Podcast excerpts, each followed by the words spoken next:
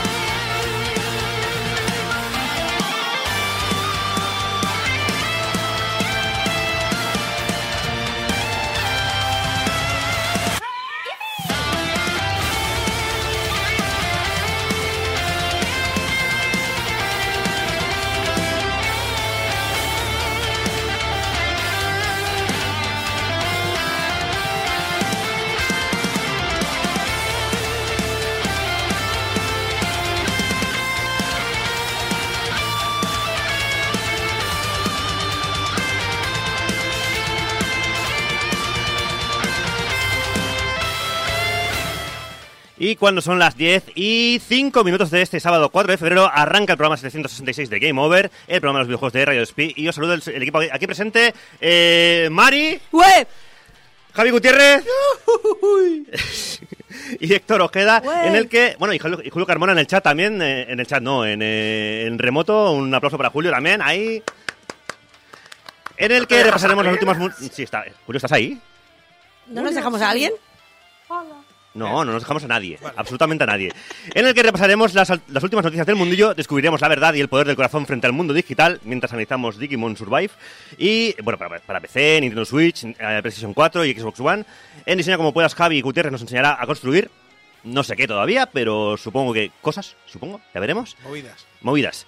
Y Mari, en la hora de las letras, nos trae una sección terroríficamente buena, ya que nos viene a hablar de El Monte de las Ánimas, de Gustavo Adolfo Becker. Sí. Pero, a ver, ¿este no hacía eh, poesía romántica? Bien. Bueno, si te pensabas que solamente hacía esto, que era un autor que solamente servía para mandarle mensajitos cariñosos a tu crush, no te pierdas esta sección porque vas a entrar en otro nivel. Pero antes, pero antes, a ver, antes os comento, Isako, pues ha pillado al bicho otra vez. Entonces, claro, mm, a ver, probablemente en realidad se esté escaqueando para hacer una entrevista a otro japonés, eh, padre de la informática. Eh, eh, como- eh, eh, es más, eh, ¿qué me es suena, eso de escaquearse? me suena todavía escuchar su voz. Ahí, Sí, ya, todavía yo- lo oigo. yo- está- En- está en- en el éter. Sí, ¿verdad? ¿verdad? ¿No, no, nos parece que está como entre nosotros ahí... A- a- ahora, Siempre ahora en nuestros co- corazones. en Ahora, nuestros corazones, Isaac. ahora al COVID se le llama el bicho.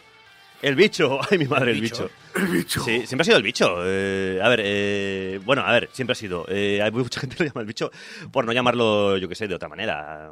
Pero sí, o sea. Pero bueno, ¿cómo estás, Isaac? ¿Eh, ¿Todo bien? Eh, bueno, ahogándome de mocos, pero aparte de eso, bien, bien, ya pasó lo peor. O sea que. Ya ha pasado. Bueno. Pero tenemos también con nosotros, evidentemente, ahí en el Jitsi, pues a Isaac Riviana, en remoto. Otro aplausito para él, ¿no? ¡Ué! ¡Ué! Lo que no hacéis nunca en directo, cabrones. Bueno, pues mira, haber, sí, haber venido aquí y haber sufrido como lo que hemos pasado hoy, frío por la mañana y esas cosas ahí para venir a la radio. Ahora su sonrisa me transmite. Yo creo que está sin pantalones ahora mismo. Yo creo que sí. O sea, es el típico de presentador de las noticias que en ¿Ves? realidad. ¿Ves? ¿Ves? Sí, solamente va vestido de cintura para arriba, ¿no? Ahora Sí. mismo Isaco. Me levanto. Eh, sí, bueno, eh, para gente de No. YouTube. te recuerdo que estás en, en directo, por si acaso, antes de que sé, te sé. des ahí Estoy consciente. mal. Bueno, pero antes, antes vamos a empezar ya con el bloque de noticias. Eh, con algo divertido. Mm, Bueno, no sé.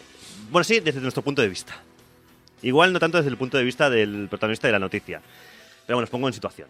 A Mutekimaru, que es un streamer japonés famoso por sus directos eh, de Pokémon, alguien también con mucho tiempo libre, también os digo, eh, ha publicado a través de su canal de YouTube, llamado originalmente Mutekimaru Channel, eh, una serie de vídeos en los que podemos ver cómo sus peces mascotas, porque este hombre tiene una Ah, pecera amigo, de este peces. me suena, ¿Te suena, sí, verdad, del caso? sí. sí, sí, sí. ¿Sabes la historia cómo acaba y todo el rollo? No. Bueno, no, pues no. ahora lo comentamos, si no. Ah, porque la verdad es que es, es gracioso. Dices que esto puede pasar, eh, pues puede pasar. Bueno, ha pasado, de hecho, y está documentado.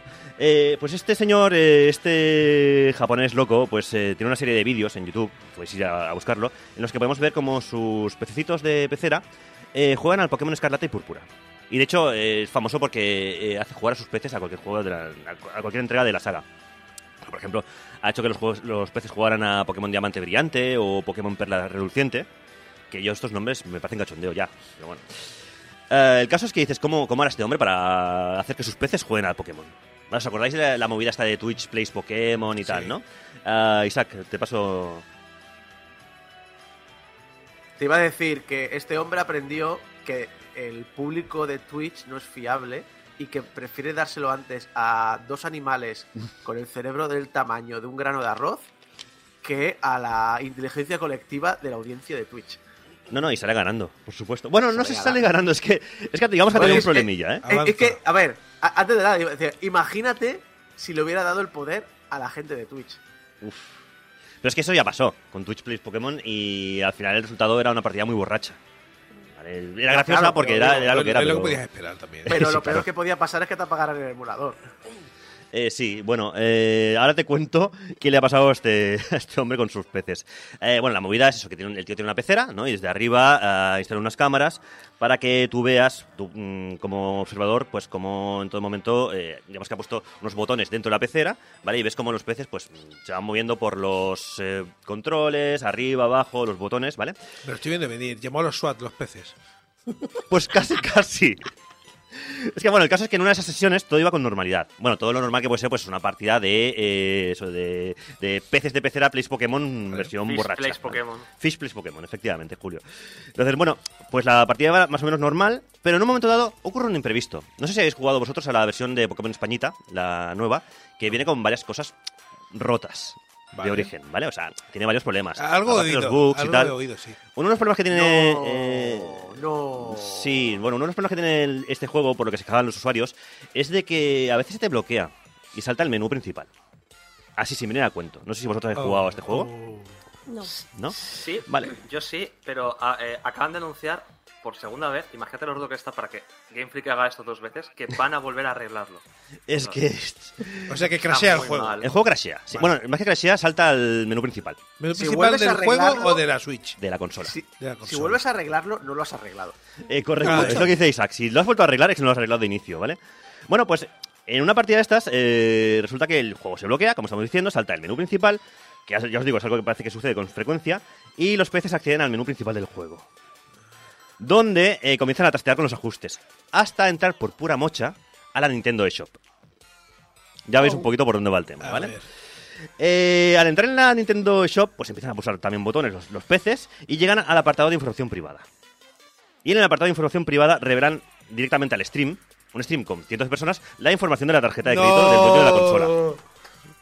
Fantástico, la magia. Pero, pero el chico no está. El chico deja los no está. jugando y se va. Él no está. Él, eh, eh, él deja siempre el streaming de fondo. Bueno, el de fondo y se va a hacer cosas. Lo hace No, siempre. No. Por lo que sea, ya No. siempre está presente a partir de Por de algún esto. motivo se fía de sus peces. Bueno, es que por algún motivo simplemente lo deja, él se va a hacer sus cosas y es, aquello va, supongo que monetizando lo que sea, porque los, tendrá gente que se suscriba al canal y todo el rollo, ¿no? El caso es que todo esto pasa y él no está, ¿vale? Ah, los peces, ya, ya os digo, llegan al apartado de información de la consola, ah, entran en la tienda digital y encima compran algunos fondos para comprar cosas de la, de la tienda. O sea, consiguen llegar a comprar fondos y eh, bueno, digamos que Mutekimaru llega un momento que de repente empieza a recibir correos automáticos de Nintendo. Unos cuantos, ¿vale? De, a raíz de movimientos en su cuenta. Los peces en su paseo por la tienda consiguieron recompensas para el usuario, se descargaron la biblioteca de Nintendo 64. y todo esto, eh, y algún juego se ve que cayó también antes de eh, apagar por completo la consola. Y dices, menos mal que por lo menos llegaron al apagar y apagaron la consola. ¿sabes? Sí, pero la, pero la tarjeta. Claro, ha quedado expuesta. El total gastado, os digo, a ver, no ha sido mucho. Se gastó unos 500 yenes. O sea, los peces, mejor dicho, 500, los peces. 500 yenes. Los peces gastaron 500 yenes, Ah, son bueno. unos 4 euros. ¿Vale? Bueno. Unos 4 euros que, bueno, que imagino que lo que le va a suponer más problemas a, a es el tema de que sus datos habían quedado a la vista en un stream con bastantes espectadores, porque además el tío es bastante seguido, por lo visto en Japón, ¿vale? En Japón. Japón son muy educados para esto. Capaz de que no lo hayan ni siquiera hecho ningún cobro. Ya, pero yo supongo que habrá gente de todo el mundo que lo seguirá. Isaac. Que, que es- que esto es un poco como si le das a un niño de 10 años, ten, con esta tarjeta puedes comprarte todo lo que quieras de esta tienda. Toma, para el Fortnite. Y todo, wow, todo loco. Bueno, claro, el niño de 10 Bueno, años dirá, como dejarle a un niño, "Juegos físicos no. como dejarle a un niño un móvil con un free to play sin Oh, sí. verificación Sin de pago. verificación de pago. Exacto, sí, sí, totalmente. Que dices, Pero, luego con, a recibir pero los, con peces. los O sea, avisos. es- es- me estás diciendo que ese fin de en esa casa comieron sushi. Sí, y que tuvieron un problema de phishing bastante fuerte. ¡Oh, qué jeco, te odio! ¡Qué buenísimo! Pero sí, sí. Bueno, A ver, Por eso le odio. hay que, hay, hay que decir que Nintendo por lo menos fueron tan amables de morderle el anzuelo y devolverle el dinero, ¿eh? A- ¡Para! ¡Frena! Pero, pero de imagínate llegar al banco y explicarle, oye, di- disculpa, ne- necesito que me cancele la cuenta, porque es que mis datos han quedado descubiertos, porque mis peces... Es que mis peces han entrado en la cuenta. Sí, sí. Es la variante de mi, mi, mi perro se ha comido los deberes. Y en el banco le dice, chao, pescado. El virus de Gecko se ha, se ha- ya ha pasado a todo el mundo. Llevabas un rato pensándolo. No, es que no esto sale en el momento, no, Mari. no, y tú lo sabes además más que mejor que nadie, joder. Total, que bueno, a ver, pues efectivamente hay final feliz de la historia y es que eh, probablemente los peces no acabaron en la cazuela y Nintendo le ha devuelto el dinero al, al- a Mutekimaru y además Mutekimaru, Mutekimaru a partir de entonces está siempre presente en sus streams, por si acaso. No vaya a ser. Y bueno, si os parece, cambiando totalmente de tercio, vamos ahora con megacorporaciones eh, que personifican el mal en la Tierra. Sí, o sea, hemos pasado de Nintendo a... Microsoft. Bueno, o sea, Pero hay alguna eh, que no. sí, eso también es Sí. verdad. Megacorporaciones que son el mal, todas, ¿no? Pero bueno, vamos a hablar en concreto de una, que es Microsoft. Y es que Microsoft eh, habría despedido a una cuarta parta- parte de 343 y- Industries, es decir, a una, una cuarta parte de sus trabajadores. Según un ex trabajador, ¿eh? O sea, estamos hablando un poquito, estamos en el terreno, en el terreno rumores, rumores, un poquito, ¿eh? Ah, pero bueno, rumores, rumores que se está haciendo realidad, por desgracia. Ah, desde que Microsoft anunció el despido de 10 de 10.000 personas, que esto lo comentamos aquí en el programa, que será efectivo a finales de marzo, varias fuentes han hablado acerca de que las divisiones de videojuegos de la compañía pues, se están viendo muy afectadas por esta decisión. Ya se rumoreaba que 343 Industries, eh, actual estudio responsable de la, de la saga Halo, o sea, no son unos cualquiera esta gente, ah, era una de las desarrolladoras más eh, tocadas por los recortes. Ahora un ex, eh, un ex empleado lo ha confirmado a IGN, aunque desde Xbox no, no han querido todavía hacer eh, declaraciones, supongo que porque están pues, eh, ocupados contando los, los billetes. En concreto, eh, sí, estos son los billetes que están sonando ahí de fondo. Ahí está Microsoft.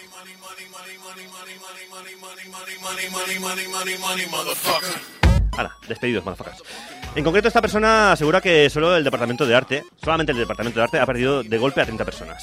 Informaciones anteriores hablaban de 60. Incluso ayer en alguna web, así información de última hora, se hablaba de 95 personas del departamento de arte fuera en la calle. ¿eh? Ah, eh, aunque esta cifra podría incluso ser superior, es que es una pasada. Por el momento no hay un dato oficial y exacto del número de despidos, pero tiene pinta de que... ¿Cuántos de arte? ¿Eh? ¿Cuántos de arte? Solo 95 leí ayer. En No Game- pintaban nada ahí. Madre mía. Me río por el chiste, pero... ¿Qué pasa? ¿Qué os pasa? Tengo que volver, ¿eh, ¿no? que pasa ¡Te que no estás- necesitamos! Pasa que no estás tú y aquí esto es un desmadre del, del, del pun, intended. Eh, bueno, el tema es que tiene pinta, tiene pinta de que vamos a seguir hablando del tema próximamente y no para bien. Entonces, no sé. Julio, ¿quieres hacer el chiste o te lo haces encima también? que te veo ahí. No, no, no, no, no. No, nada, no me- tengo chiste. Vale, vale. Bueno, a ver, eh, me sabe mal por todos los artistas, pero bueno, esperemos que se puedan recolocar o algo.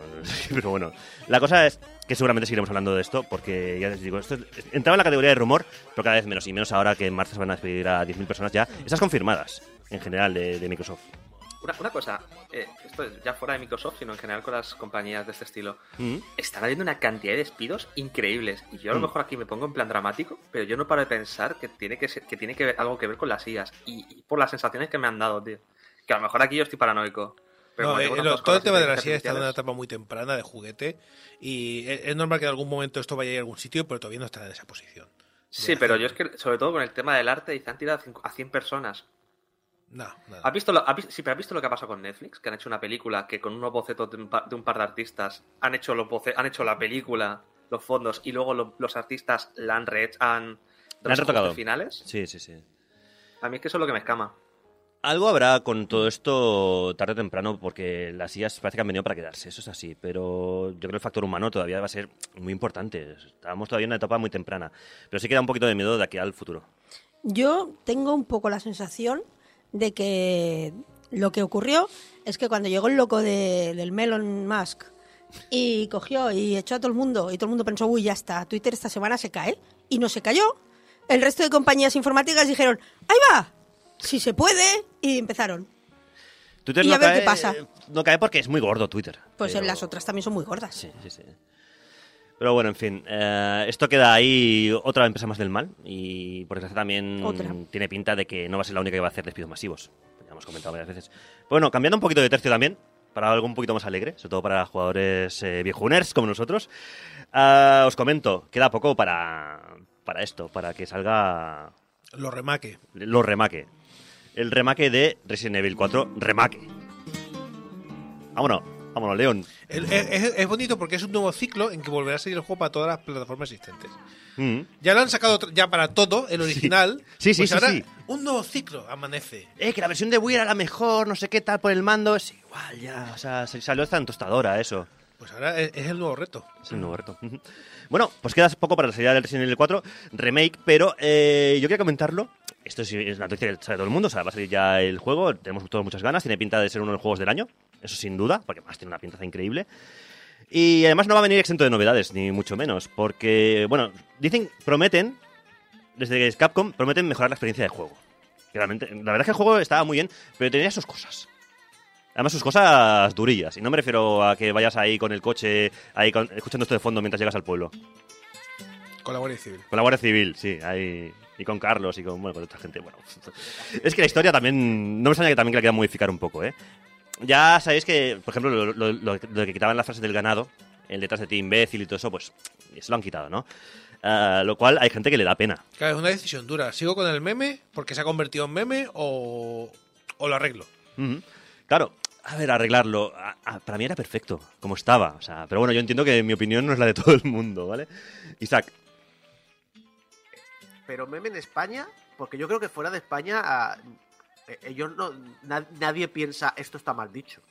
Ah, yo creo que. Bueno, a ver, yo creo que. Yo creo que la gente se da cuenta de que eso es un. Muy. par- Vamos a decir parodia por decirlo muy finamente, pero. Ya, sí. pero yo creo que, que la, que la que fuera de España, pues, es a ti como si te dicen chistes de galeses que Sí. se follan ovejas o, o que, o que distingas acentos, en plan decir yo. si- Yo creo que no si pasa el nada. americano medio dice que España está en Canadá, ¿qué hacemos? Exacto, o Claro, como en decir, México, no- ¿sabes? Sí, sí. No, Eh, no, no, yo creo que el meme es en España y poco más. ¿eh? Sí, sí.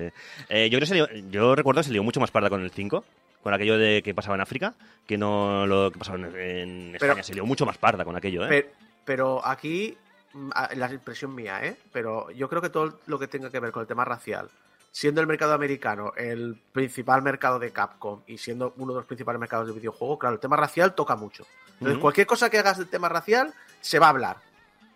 Yo Sí, creo, sí. Que, eh, que- creo que fue más eso, no el hecho de que ocurra en África, sino el hecho de decir, eh, hay un juego en Estados Unidos que trata de que te vas a África y matas gente. Y obviamente, ¿qué gente hay en África? Pues generalmente gente de raza negra, salvo que nos metamos en temas de apartheid. Entonces, Sí. claro, mm, a Estados Unidos le- el tema racial es bastante heavy. Julio. Además que habían cinco años de diferencia entre el Resident Evil, bueno, cuatro años entre Resident Evil 4 y Resident Evil 5 y en cuatro años Internet avanza mucho. Es decir, aquí, en Espa- aquí Internet eh, en el 2000, fi- principio de 2005, de hecho el 11 de enero del 2000 el 19 de enero del 2005, pues tampoco es que fuera la cosa más apoyante del mundo. Así que, y claro, ¿qué, qué te va a decir algo? ¿Latinoamérica que estaban peor que nosotros? ¿Quién se va a quejar ellos? De hecho, que el, el- el Resident Evil 4 es de 2005, es de antes, ¿no? No, lo acabo de buscar yo. Vale, Cinco- eh, el, es el, el ese- 19 de marzo ese es de el año- 2005. Ese es el año que se, que, No, el 11, que, se, 11, perdón. que se crea YouTube, que no es de Google.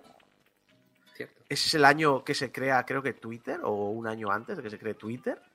Facebook era algo muy residual, me parece, porque era dedicado a, al entorno educativo. Es decir, no es que... le- es decir, es que la idea de lo que... eh, la comunidad que se gestionaba en, en Internet entonces era más de nicho. Éramos muy nicho en aquella época. Era más de, pues me gusta esto, me voy a un foro. Me gusta esto, me voy a, a una web. No tanto como la idea de tenemos una plaza global que son las redes sociales. Sí, sí, totalmente. Ah, bueno, os comento un poquito si os parece bien eh, el tema de lo que van a cambiar del Resident Evil 4, ¿vale? Volviendo un poquito al tema. Porque, a ver, han hecho una, una entrevista muy chula, ya os digo, lo podéis buscar en Game Informer, a los responsables del juego. En ellas, pues, eh, comentaban pues el tema de que van a... todos son buenas noticias realmente, ¿eh? sobre el papel. O sea, van a eliminar los Quick Time, los quick time Events fuera de fuera de, de cinemática. O sea, esos, quick, Time- esos Quick Time Events que son ninja, que eran el 90% de las muertes del juego, Sí. ¿vale? Pues eso lo van a quitar. Muerte. Sí. Luego, aparte, bueno, van a meter un. Hacer, vas a poder, a poder hacer un parry con el cuchillo, que también mola. O sea, pues, pues, pues, para hacer un. Pues, va- o sea, vas a hacer un- una desenvainada de cuchillo, no sé cómo decirlo. O sea, vas a sacar el cuchillo para hacer un parry. Resident Souls. Eh, sí, más exacto. Una sacada, una sacada de sable. Una sacada de sable, pincho. que te- un exacto con el pincho con la faca, ¿vale? De Leon S. Kennedy. En el momento preciso, pues está guay. Y, luego, y sobre todo, van a la decisión de eliminar la barra de salud de Ashley, la hija del presidente, que es la que tenemos que rescatar. Y esto es algo que a los jugadores eh, veteranos ¡Bravo! nos llena de, de- de orgullo y satisfacción. ¡Bravo! Pero- Porque encima prometen de que el personaje de Ashley va a dejar de ser el personaje de Ashley. Va a dejar de ser la rubia con Entonces- las rodillas pegadas con chicle. Ya no hay que preocuparse de Ashley, ya se apaña sola. Supuestamente sí. Porque, a ver, Ashley estamos hablando de que es uno de los personajes más infames de la historia de los videojuegos. ¿Vale? Y esto es eh, dato no informado, o sea, esta es información, no, no Aquí no opinión. opinión. Eh, eh, Yasuhiro Ampo y Kadunozi- Kazunori, perdón, Kadoi, que son los editores del, del proyecto, pues han explayado en esta entrevista. Y claro, han estado hablando de Ashley. Porque es que Ashley es un problema. Sea, Ashley siempre ha sido un problema. Ashley, básicamente, eh, en el juego es esto. Leon!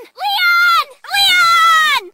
Help! Leon! Leon! I opened it, Leon. Leon! Leon, look at the ceiling. Leon, shoot those barrels on that wagon. Leon! Help me, Leon! Are you okay, Leon? No, no estoy Hace- ok. hace- hacen más ruido No que mis gatos a la hora de comerse la lata de por la noche. Sí. de ti, imbécil! Bueno, esto se ha colado. este no. ¿No, Pero bueno, ¿no, esto, ¿no suena como la Amy de Sonic? Sí, es que al final esta es la causa por la que Leon se tiró a la bebida después, tal cual. O sea, es que es una cosa. Eh, Isaac. Qué, qué vergüenza ser la hija del presidente americano y no saber usar un arma.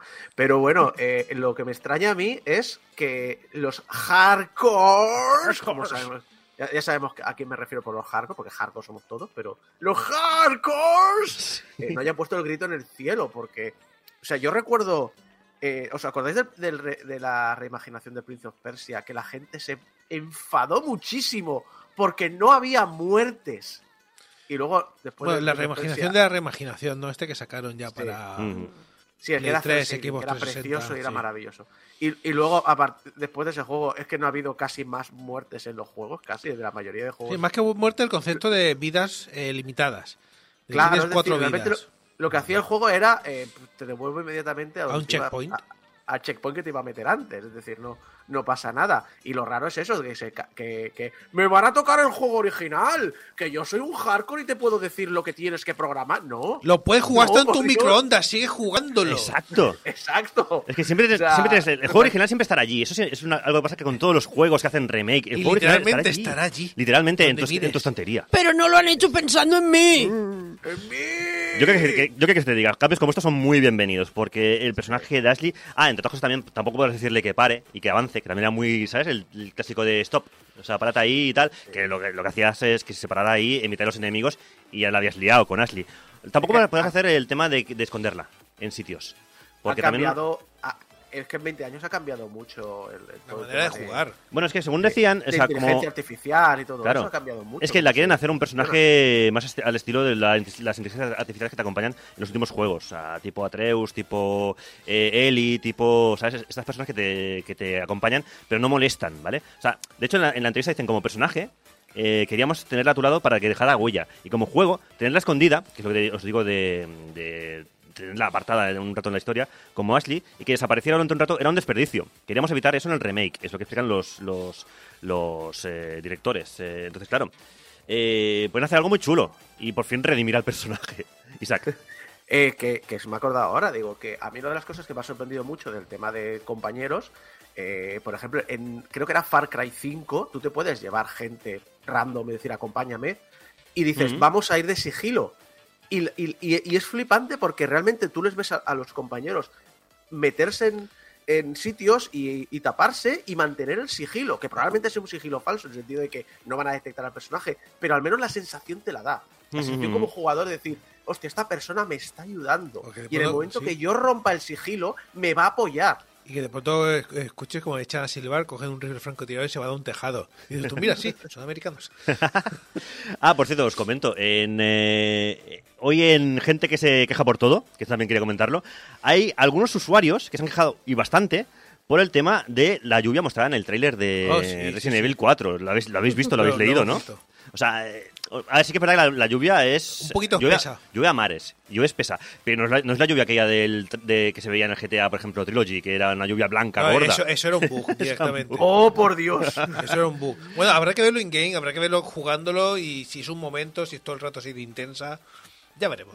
Eso era un sacacuartos. Pues「天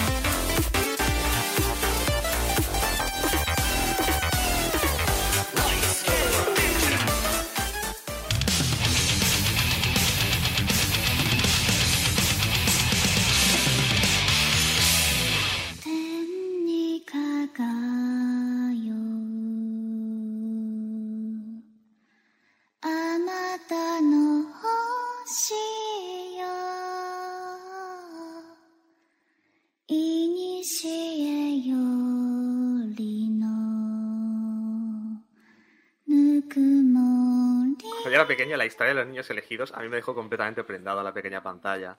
La historia de Tai, Agumon y sus amigos, como los conocimos en España, era una historia de amistad y de superación ante la adversidad, de cómo la cooperación puede ayudarte a salir de cualquier aprieto por imposible que parezca. Digimon Survive es el, el juego del que vengo a hablar, bebe profundamente de este inicio, de lo que ya está escrito y consolidado, de lo que los fans que empezamos la aventura hace más de dos décadas amamos, y de lo que al final hace que Digimon sea lo que es.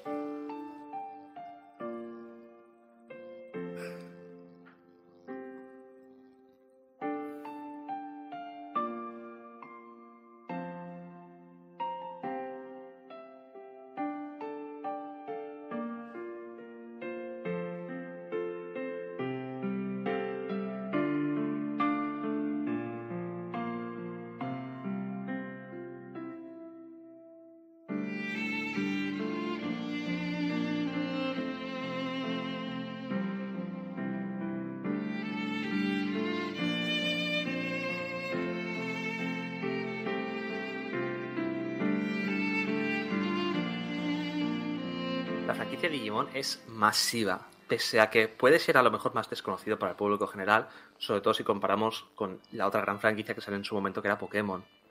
Mucha gente se quedó con la primera iteración animada que lanzaron, la llamada Digimon Adventure, y quizás aquí en España, ¿vale? Hablamos desde España, se vio también su secuela directa, Digimon Adventure 2 y Digimon Tamers, que en mi humilde eh, opinión es la cima de la franquicia animada. Ahí, ahí- ahí me quedo y no me baja nadie del burro.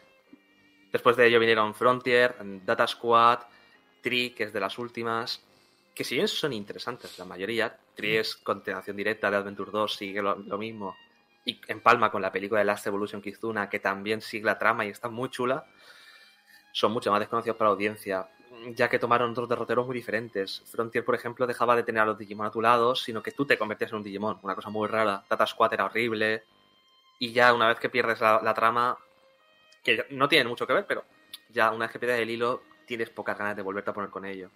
A mí personalmente me costó adaptarme. Vi Frontier cuando salió, mm, intenté lo mismo con Data Squad y ahí me quedé, abandonando la saga sin lo que parecía una posibilidad de reconciliación. Sin embargo, con los videojuegos no me ha pasado esto exactamente. La saga Digimon World gozó de una muy buena aco- acogida en su nicho, tanto en PlayStation 1 como en PlayStation 2, y contó con poco más, y contó hace poco más de un lustro con su sexta itera- iteración para PlayStation 4.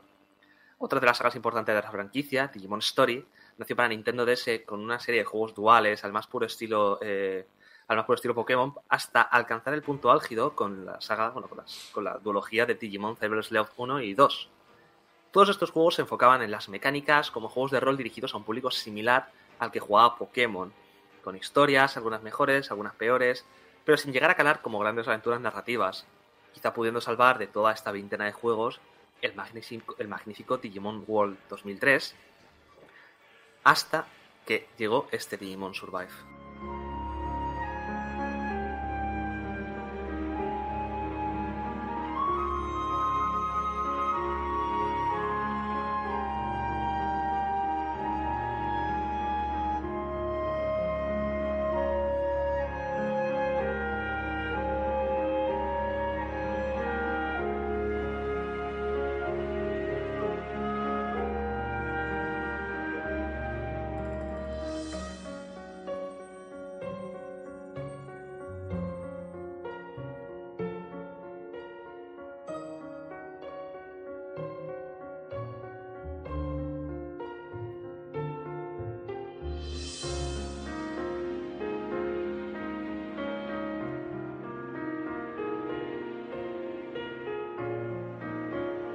Digimon Survive bebe mucho más de la leyenda de los niños elegidos de lo que ningún otro juego de la franquicia había hecho hasta la fecha. Retazos de los protagonistas de la aventura original y de sus secuelas directas fluyen en los personajes con los que interaccionamos en la historia. Una nueva tanda de niños elegidos que, en lugar de ser todos jóvenes de primaria, niños pequeños realmente con los que cuando yo era pequeño podía empatizar, aquí engloban un rango de edad que llega hasta casi la adultez. Y es que esta es la clave de la historia. ¿Cómo reaccionaríamos si fuéramos arrastrados a la fuerza a este mundo digital y nos encontramos con unos monstruos que quieren matarnos? Survive no oculta esto con palabras bonitas. En este nuevo mundo se nos quiere muerto y solo somos sacrificios para una suerte de Dios cuyos objetivos están alejados a nuestra comprensión inicial. Esta situación causa estragos entre los personajes, algunos más optimistas y con ganas de escapar del lugar en el que han acabado, y otros que prácticamente pierden la cabeza ante la presión de sobrevivir e interactuar con los Digimon, viéndolos solamente como monstruos. A mí me pasa, Julio, esto de que eh, yo he flipado un poco con esto, porque claro, yo no, yo siempre he tenido en la, en, la, en la imagen, claro, yo me quedé igual en la primera iteración, ¿vale? Lo que tú decías, que era como una serie como muy infantil, juvenil y tal, pero no tenía este rollo, joder, Danganronpa, ¿sabes? Este rollo de, de movidas chungas eh, que tiene este, por ejemplo. Es ¿no? que tal, tal como lo plantea, da para un buenísimo slasher esto, ¿eh? Sí, sí, sí. O sea, yo estoy viendo casi terror, terror psicológico, casi incluso. Es que sin entrar ya a destripar la trama, eh, empiezas el juego y a las pocas horas ya, has muerto, ya ha muerto el primer personaje y no puedes hacer nada por ello. Y ya te pone en situación. Y a partir de ahí, depende de tus decisiones, literalmente mueren unos o mueren otros. Joder, es que es lo que yo te digo. Nice. claro, ¿Te imaginas ahí Digimon, que al final era un poco como la respuesta a Pokémon, ¿sabes? En, Este- en la cabeza de un boomer, digo. O sea, es como la respuesta a Pokémon, ¿vale? Y de repente te notas ahí un rollo de eh, muerte o vida. eh, ¿Este en- no es el juego ese de Play 4 de la cabaña y los chavales? ¿Qué? Ah, ¿Cómo Dios mío, ya sé cuál dices, sí, el, el Until. El Until- ¿Esto no es el Until Down? Estás- Unos viven, otros mueren. El viernes 13 en ese es esto. Digimon Until Down. No, pero- Digimon Cabin Fever. No lo estaba viendo más en plan japonés, más en plan, pues eso, Danganronpa de Digimon Experience o algo así, ¿sabes? No, no, no, pero, A, Di- no, no, a pero- Digimon in the Boots. Pues algo así, ¿eh? No, pero se toma muy, el juego se toma en serio, no es, no es una parodia, no es nada. Es decir, coge, la- coge lo que es la primera saga, ahora hablaré más de ello, pero coge lo que es la primera saga, la primera iteración, y la hace mucho más adulta, mucho más dura. Ahora, ahora pasaré a hablar de los eh, a pasaré a hablar sobre los personajes para que veas la diferencia que tienen. Ajá. Porque los problemas son más serios, tienen traumas, es decir, son personajes que parecen. Mira, es un Isekai Ujú. a- a- con Digimon, porque Digimon siempre es un Isekai, es un, es un Isekai serio, que se toma en serio a sí mismo, lo cual hay muy pocos. Pero bueno, como estaba hablando, son dos formas de, de afrontar una situación de supervivencia, ambas perfectamente reales y que, donde nos podemos poner en la piel de los jóvenes. Vemos como el mayor de ellos intenta asumir la responsabilidad de la situación y sufre tratando de ver que los demás vean las cosas con el mismo criterio que él. Que eso es un problema porque el tío intenta imponerse, lo cual, como vemos en la historia, pues acaba como acaba. La más joven, por el contrario, contempla el mundo del inicio como si el juego se tratara, como una experiencia divertida y amena, mientras que su hermano mayor trata por todos los medios de que le haga caso y que se venga con él, porque literalmente mm, esta chica se pierde, acaba en un parque de atracciones y dice, hostia, esto, esto es genial. Ujú. Y el resto en plan, no, no, que te quieren matar, no, no, que estoy súper guay, pero, que- pero que te van a matar. Siempre hay un Se, flipado en se el grupo. pierde de un parque de atracciones, esto, Dungeon Drowns. El, el- el resto de los personajes pues muestra su personalidad y su forma de afrontar la situación como mejor sabe hacerlo. Hay una chica que, a ver, son estereotipos japoneses, pero hay una chica que hace como de madre, está el, está el, el, el Yusuke de turno de Persona 4, que es tonto Mm. perdido el chaval. Sí, sí, típico. Tontazo. El, el bro, el bro tonto. el bro tontazo, el protagonista que... De hecho, los personajes de, esta, de este juego los podías poner en persona y me cuelan también, ahora que lo pienso. De hecho, para mí, los más interesantes serían la, la- una chiquilla, que es de hecho la segunda más joven, que parece muy madura porque tiene un trauma cojonudo. Cojonudo, no, vale, un trauma no es buena Muy, cosa. muy grande, un trama muy gordo. Un trauma muy, grande. bonito, muy bonito el trauma. Muy único el sí, sí, trama. un trauma Maravilloso, grande fantástico. Y también el, hay un chaval que, el chaval que muere al inicio, con el que no te puedes encariñar mucho. No, porque dura poco. También, también mola, ¿eh? El, el pavo- en plan, mola porque ese es el que toma la decisión de. Como es el primer capítulo, tampoco creo que pase nada. Ya porque te dejan caer además lo que va a pasar.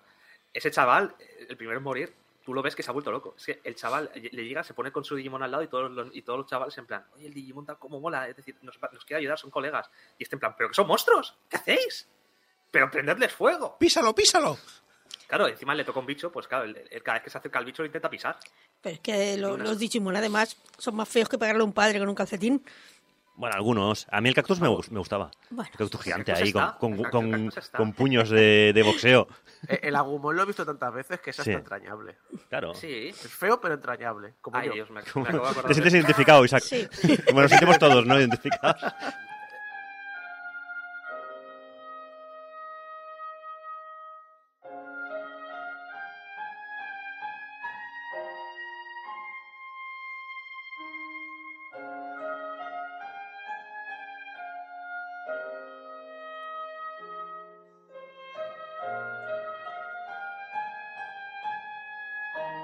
Tengo que recalcar el comentario de, de, de, de Aeris San. Puigdemont, ¿qué tipo de Digimon es? Eh, Julio, eh, Te, voy- te voy a decir una cosa. Erin San la tenemos en el estudio. Está en el estudio Le podemos preguntar a Erin San. Del, ¿qué- del qué tipo belga. Hola, Erin. ¿Algo que, ¿Algo que aportar al comentario que ha hecho que todos nos descojonemos aquí en el, en el directo? ¿Quieres aportar algo más al directo? Nada, que quiero saber qué Digimon es. ¿En qué evoluciona? ¿En qué evoluciona, no? Y tal. Por cierto, buen nick, eh, gran, gran serie. Continúa, Julio. Sigue. Hoy es un cachondeo. Sigue, sigue. Sí, no, me- mejor, mejor. Le estoy quitando toda la seriedad a un juego que realmente es muy es bastante serio y oscurito, pero bueno, da igual, no pasa nada. ¿Pero qué tipo de Digimon es Puigdemont? A ver, en serio. Pues si nos ponemos a plantearlo, ¿En qué evoluciona? de Si eres, es- de si eres españolito o no, puede ser una cosa u otra. es decir, Bueno, va- vamos a dejar evolución, el tema. la evolución ra- radica ahí. Eh, bueno, aquí empezamos a ver los paralelismos con los personajes de Adventure. El ya mencionado Mamayo, Suji, que es una versión extrema de Yogu de Adventure 1, mientras que los dos hermanos se parecen en cierta manera a Amat, Yamato en Japón, y Takeshi, y Takashi, que es TK, eh, es TK. Eh, otros personajes como Ryo, es el que, es el que se muere al principio, el negro. Perdón, Dios mío, estoy fatal. Parece una caracterización retorcida. Hostia, del encima muere el primero. Adventure 2. Es- o sea, no puede, no puede ser más Otro- cliché el otro personaje. tópico, ¿eh? No puede ser más cliché, tío. No entero, pero lo he pensado por la, por la broma. En fin, eh, las referencias e inspiraciones a la aventura original están por todos lados, desde el mismo momento en el que Takuma, el protagonista, cuenta con un Agumon como compañero. Eso, sinceramente, le sienta muy bien. Como si de una actualización se tratara, la historia que nos cuenta Digimon Survive es una base que es la misma que contaba Adventure hace casi 25 años. 25 ya creo que cumple este año. Tenemos que escapar del mundo Digimon, aquí llamado, de hecho, no se llaman Digimons, se llaman Kemonogami, que son dios que significa dios es monstruo, mientras nos encontramos fragmentos del mundo humano y peleamos contra pues, estos Kemonogami, estos Digimon agresivos, y luchamos por sobrevivir cada día, pero de una manera mucho más oscura que Adventure. Desde el mismo comienzo, cuando llegamos al nuevo mundo, vemos como los personajes presentan unas motivaciones y unos problemas más profundos que el grupo original. Esto es interesante, cuando he dicho lo de Kemonogami es interesante porque son Digimons y tú los conoces como Digimons, pero a la vez los llaman Kemonogami, que es como si fuera su especie. Aquí no hay un mundo digital. Aquí es. Aquí se mete, de hecho, más bien en, en mitología Sinto para explicar la existencia de otro mundo. De hecho, tiene mucha simbología con, la, con, un, con el te- un templo Sinto a los Kemonogami, con las flores, unas flores rojas que se llaman flores del diablo, que existen las flores, las tuve que buscar. Y se mete Sí, mucho. De hecho, una cosa muy llamativa en- generalmente en Digimon suele haber un personaje que es como el que, que siempre muere, ¿vale? Es decir, aquí no. El pero, cliché. Bueno, el cliché que siempre muere, que es el maestro que suele encarnarnos Leomón. Aquí no está Leomón, aquí hay un señor mayor, un señor mayor, que eso no se ha visto nunca en Digimon. Y No, el- no se ha visto nunca. No, yo no. no, tío. No se refiere. Bueno, Pasaba por allí, estaba en una obra. Que, que- que se- que va y se muere y no va al programa. No, no, pero, en plan. ¿Qué tal- de que se qué muere, tal la no, me- no acuerdo Bien. si- no me acuerdo si se muere, sinceramente, pero es que Leomón siempre se muere. Es como, es, es como coña ya. es, es el Sean Ben de los Digimon. Es el Kenny. Es el Kenny. El Kenny Kenny. Conforme avanzamos en la trama, contado como una visual novel, tendremos que tomar decisiones que marcarán la historia en cuanto a la supervivencia del grupo y el final de la historia. Interactuar con nuestros compañeros hará que nuestra relación, he puesto camaradas, hará que nuestra relación se fortalezca y que sus Digimon puedan evolucionar a versiones superiores en la siguiente batalla, pudiendo dejar a algunos compañeros detrás en potencia por no haber profundizado nuestra amistad, o incluso por no haber tomado las decisiones correctas y hablado con quienes debías, ver cómo mueren al no ser capaces de superar la crisis por la que pasan. Y esto es especialmente llamativo en el final. El final cambia totalmente, pero además totalmente, lo que pasa dependiendo de la... Tienes como tres rutas, dependiendo de cómo, de cómo reacciones. Ya no solo que se mueran uno u otro, sino que el malo es uno u otro y las motivaciones son muy distintas. Está muy chulo el final del juego. Yo lo, Y Yo lo dejo ahí porque merece, mal- merece mucho la pena. Es una buena visual novel, pero es eso, es una buena visual novel. Pero este Digimon lo ha dirigido David Cage. A la cuenta, a la cuenta.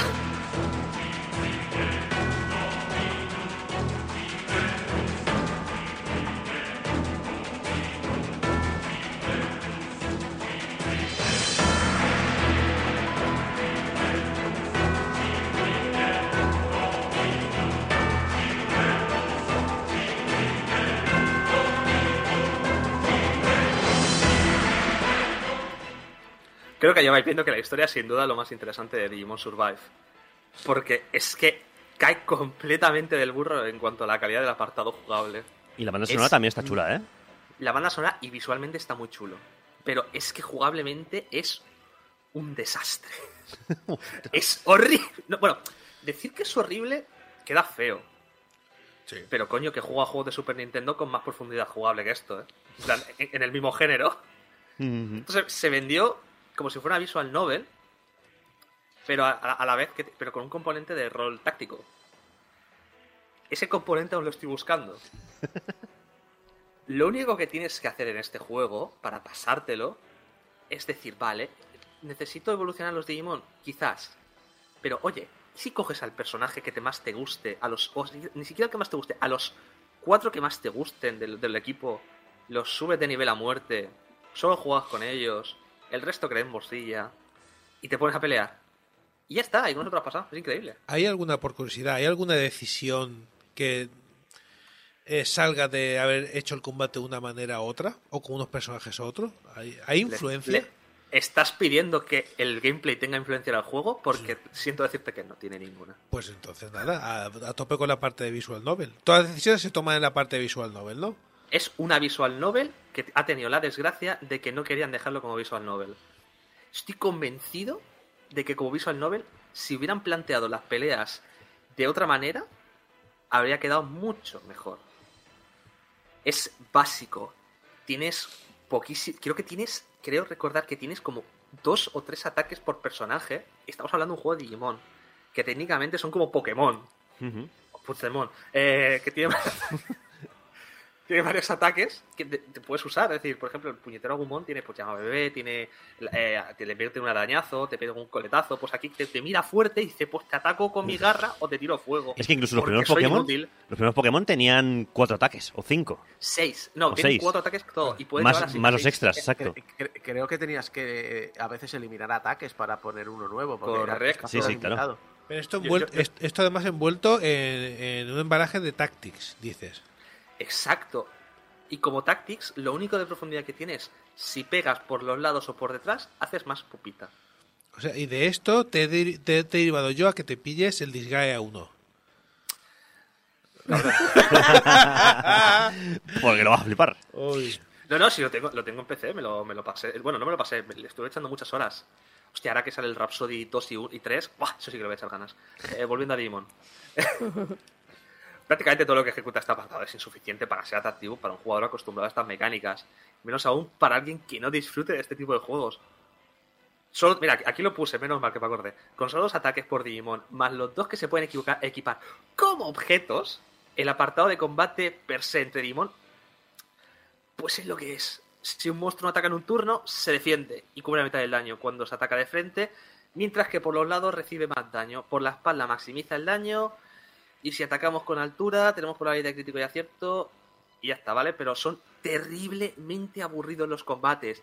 Los espacios entre acción y acción son brutales. Es que te puedes tirar, has movido tu Digimon y de aquí a que lo muevas te han pasado dos minutos. Que te puedes ir a hacer un café. Y no los tienen, turnos... Dime. perdón, un... A veces estos, este tipo de juegos que son más tactics, el combate, para que no te pase eso de quedártelo mirando, tienes la opción de, va, hazme el combate tú de fondo y dime, y dime el resultado y punto. Sí, y, y yo jugué así al final. Menos los vale, bosses, porque es que si no te puedes morir.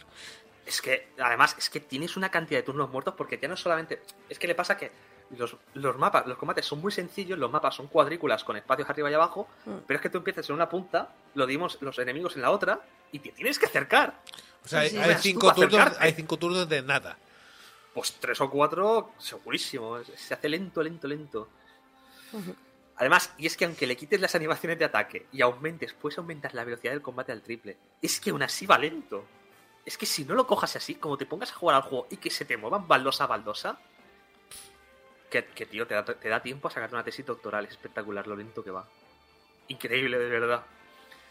La única forma que yo encontré de no cansarme del juego fue ponerlo en automático, dejar la Switch, que subiera de nivel. En plan, estaba, jugaba con una mano eh, para encontrarme los monstruos, que se hicieran los combates solo, y mientras yo escribía, jugaba a, a lo que fuera, me daba igual. No se lo pongas a una pecera con peces, eso, por si acaso, ¿eh? Igualmente. Sí, sí. He oído algo es que es, imposible, es, es, imposible, es increíble cómo lo han podido hacer tan aburrido.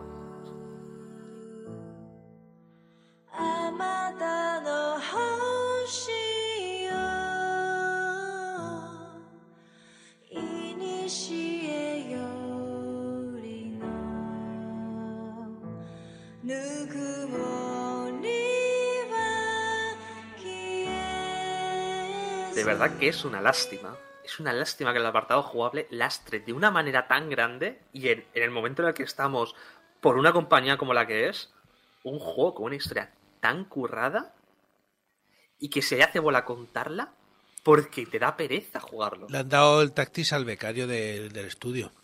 Sí, sí, dijeron, hostia, esto se ha quedado muy pobre. ¿Quién se anima? ¿Quién tiene huevo? ¿A quién le gusta Fire Emblem? ¿Quién me lo copia?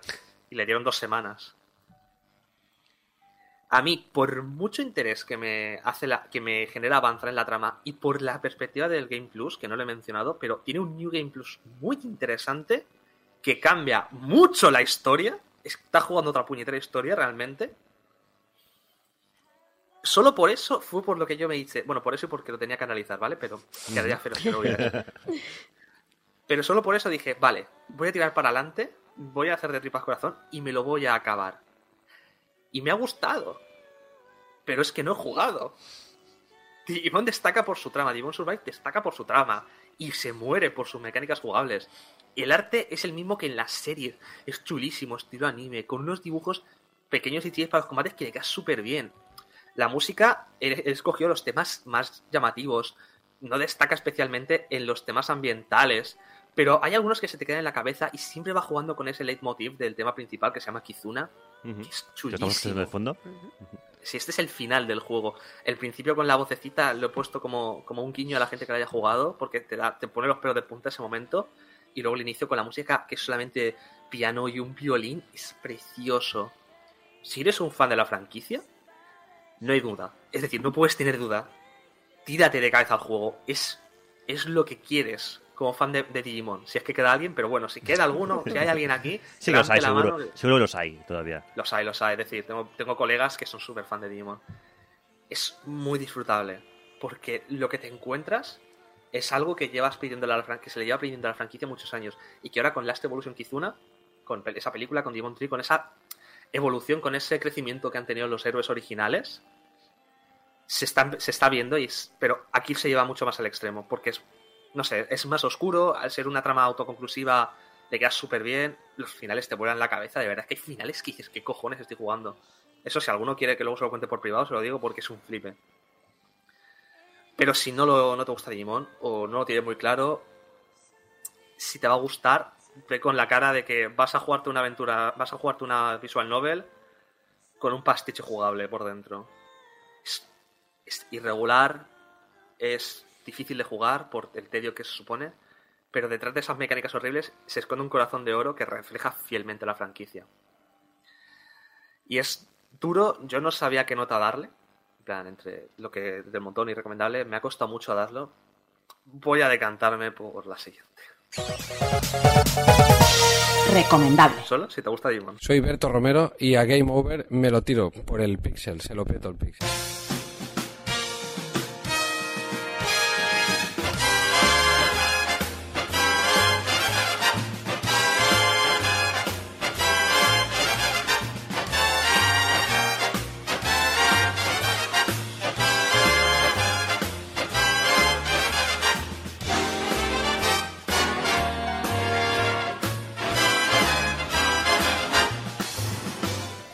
Diseña como puedas, la sección en la que Javier Gutiérrez nos enseña a diseñar porque somos unos cazorros, no tenemos ni idea y alguien tiene que hacerlo, ¿no? No, eso es otra sección. alguien tiene que hacerlo, no, sí. perdón, perdón, eso es otra sección. No, no, hoy diseña como puedas, en la cual, pues, eh, nos enseñas cositas del mundo de, de diseñar videojuegos o, o diseñar la vida. Las eh, movidas de los juegos. De, las movidas de los de juegos. por dentro. Bueno, en realidad también diseñar cómo mejorar nuestra vida como personas y tal, o eso ya... también. Oye, ¿ya Pero nos eso, es ponemos? otro, eso es otro canal. Eso es para eso es pa Maricondo. Eh, Maricondo ha abandonado, por cierto, ¿eh? no, no, Dice- no, es, es muy lista. Es más lista que el hambre. Ha dicho que con tres porque, hijos no se Porque ha puede. dicho que. Ah, no, porque ahora ya lo de todo ordenado no, porque tengo tres hijos y ahora es el caos. Y ahora te quiere vender su siguiente libro, El caos. El caos, exacto. Pero el caos controlado, seguramente. Va a ser alguna movida así. Sí, ahora que lo has desordenado todo, pues ahora te voy a pedir que lo desordenes. Sí, pero ahora estaba el rollo este de eh, la victoria moral de la gente que tenía hijos. Decir, lo ves, lo ves. Si es que no se puede, no se Y- puede en la vida. Y de aquí 20 años, cuando sea una, una señora ya mayor, se- su siguiente libro, El síndrome de Diógenes y por qué mola. ¿Y por qué mola tanto? en fin, diseña como puedas. Eh, ¿Qué os traigo esta semana? Porque hemos ¿Qué nos pasado por. Hace, hace mucho tiempo. Pasamos por el salto. ¿El salto? Eh, a finales del año pasado hablamos del disparo. Y hoy vengo a hablar de una cosa que es mucho más amplia. Porque hablo de el concepto de construir en videojuegos. Construir, Construir. La palabra que vamos a tratar hoy es construir. montar piezas. Con- Legos. construir. Construir, porque puede tener muchas acepciones. En un videojuego es, es es complicado de, de por dónde acercarse a esto, porque lo hemos visto en la historia del videojuego, que nos hemos acercado de distintas maneras. Pero antes me he apuntado aquí la definición de la RAE, de construir, ¿vale? Y os la leo. Vale.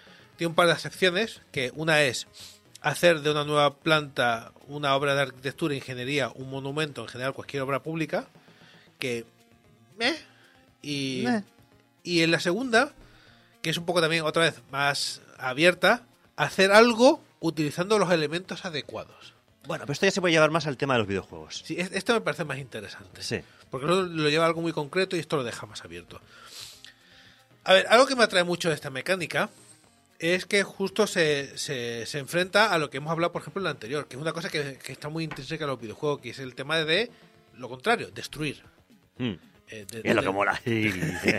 Pero claro, pero desde los Romper orígenes cosas. del videojuego eh, nos es encargado de eso, de destruir alienígenas, ladrillos, a un mono, eh, lo que sea, eh, destruir fantasmas, lo que haga necesario, pero está muy intrínseco en la, en, en la narrativa del videojuego el tema de eh, romper cosas y reventarlas y contra más reviente más puntos tengo. y reventar vísceras ahí en el Doom y esas cosas.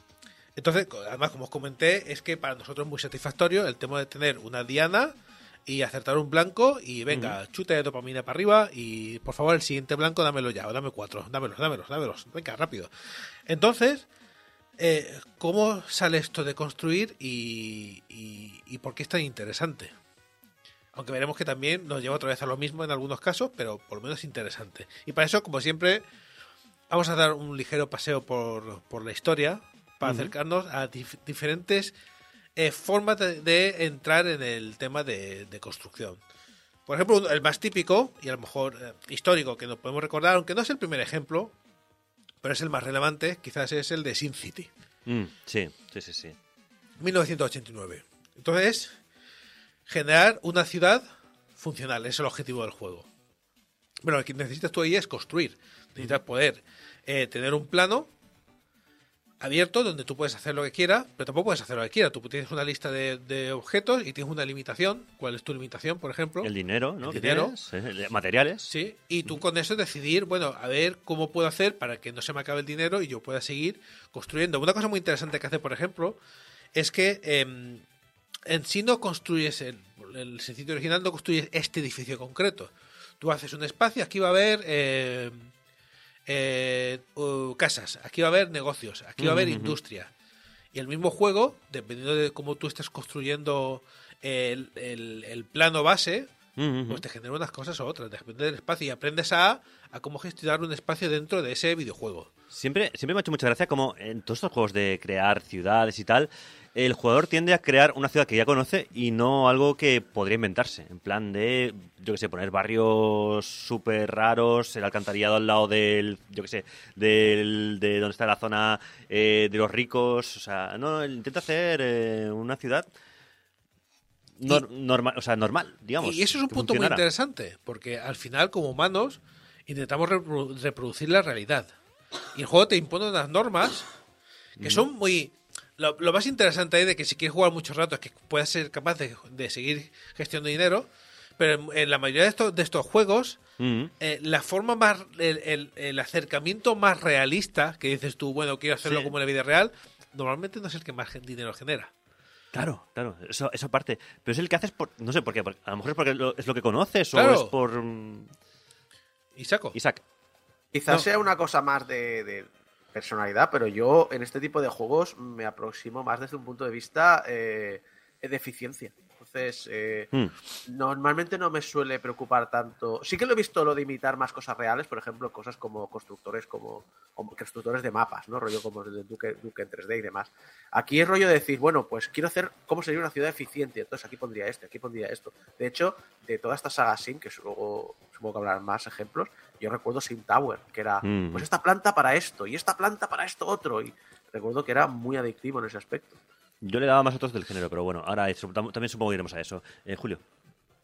Pero sobre el tema de imitar, hostia, estoy viendo la taza de Gamer Ocupa y me hace gracia. Sobre el tema de. de Hay un infiltrado entre nosotros.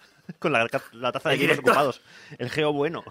Eh, te voy a decir, sobre el tema de, de imitar la realidad en el tema de la creación de ciudades, tiene su sentido. Es decir, realmente la- las ciudades, sobre todo cascos antiguos, no, pero si piensas en una ciudad más moderna, como por ejemplo, mira, Barcelona, por ejemplo, entre comillas, ¿vale? Porque no puedes crear una- un esquema perfecto sobre algo que, no- que ya existía. Pero se, se hace todo el tema de Rele, Cartabón, eso dentro de dos, tres, tres meses, tre- do- dos meses, me trae un chico para hablar de eso, fíjate, sobre el tema de la construcción de ciudades, pero es muy interesante. Ah, sé, realidad dices porque y además lo más... es alguien muy, muy docto en la materia. Y... Porque, bueno, porque, porque vemos que funciona y pensamos, pues si funciona, me va a funcionar a mí. Yo es que cuando he jugado juegos de estos de simulación, empiezo intentando, va, vamos a jugar bien, hacerlo eficiente, y entonces cuando a las tres semanas me he cansado, juego modo troll y a ver qué tan, Mm. Yo me qué recuerdo ta- de cuánto juegos, caos puedo crear. de juegos de crear eh, supermercados, de hacer el rollo ese de meter, por ejemplo, al lado de la salida, pues eso, las cosas que la gente se lleve a- a, pues a última hora, lo de que puedes mover la, mu- o sea, la música, por ejemplo, que sea más, más fuerte, más rápida, si quieres que, que con- que consuman más o consumas me- consuman menos. Al final acabas haciendo un poco lo que hace la vida real. Sí. ¿sabes? Pero hay, hay- aquí solo mira en esta mesa y, y en el chat estamos viendo que hay muchas formas distintas de acercarse a- al concepto. Pero realmente sí que es muy común que un jugador novel que se enfrenta a esto por primera vez juega con las herramientas que tiene y su conocimiento. Ah, pues las ciudades funcionan así, esto está aquí. Y tienden con el tiempo, si realmente siguen jugando, al acercamiento de Isaco de vamos a volvernos más eficientes y quiero conseguirlo hacerlo mejor, porque ya te, te, te autoimpones tú incluso lo- los retos en este tipo de juego. Ah, pues yo lo quiero hacer que a ver si consigo eh, más. Y el SimCity es un ejemplo, pero tengo aquí algunos ejemplos más apuntados de la época de que son eh, el hecho de construir, ¿no? Ujú. Eh, el Transport Tycoon, Este es el que estaba pensando. De, eh, hombre, montar los parques de atracciones. eh, bueno, ese es el roller coaster. Sí. El Tycoon, el Tycoon, el roller Ah, coaster. exacto, el sí, Transport sí, es el de, el de El los, tra- transportes. de los transportes, sí, sí, sí. el, el Think Hospital, que también te puedes centrar a lo mejor en, en el hospital. Y, y de SimCity he puesto un par más, que he puesto el Sim Ant, que era muy Ant. curioso. De hormigas. que- sí, que era llevar, era llevar la comunidad de, de hormigas. El, el típico, el típico que aquí no lo he visto mucho, pero en, Estados Unidos es muy típico tener un hormiguero de cristal y tú eh, poder gestionarlo. Y aparte de esto, uno muy interesante, que es el Sim Farm, que es el de llevar una granja. Imagina ser granjero. Claro, y esto enlaza con otra cosa y con Ajá. el siguiente giro que quiero, quiero tratar, que es el de las granjas. Porque Uh. hay un género entero aquí que se Sí, deriva. sí, sí. Construir una granja. Y otra vez vamos a, a- a quiero tener esta experiencia de cómo sería eh, pues llevar una granja.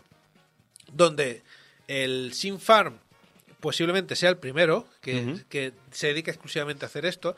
Pero una perspectiva externa, tú tienes como el Sim City, tú eres una especie del dueño, pero tú no estás como avatar ahí.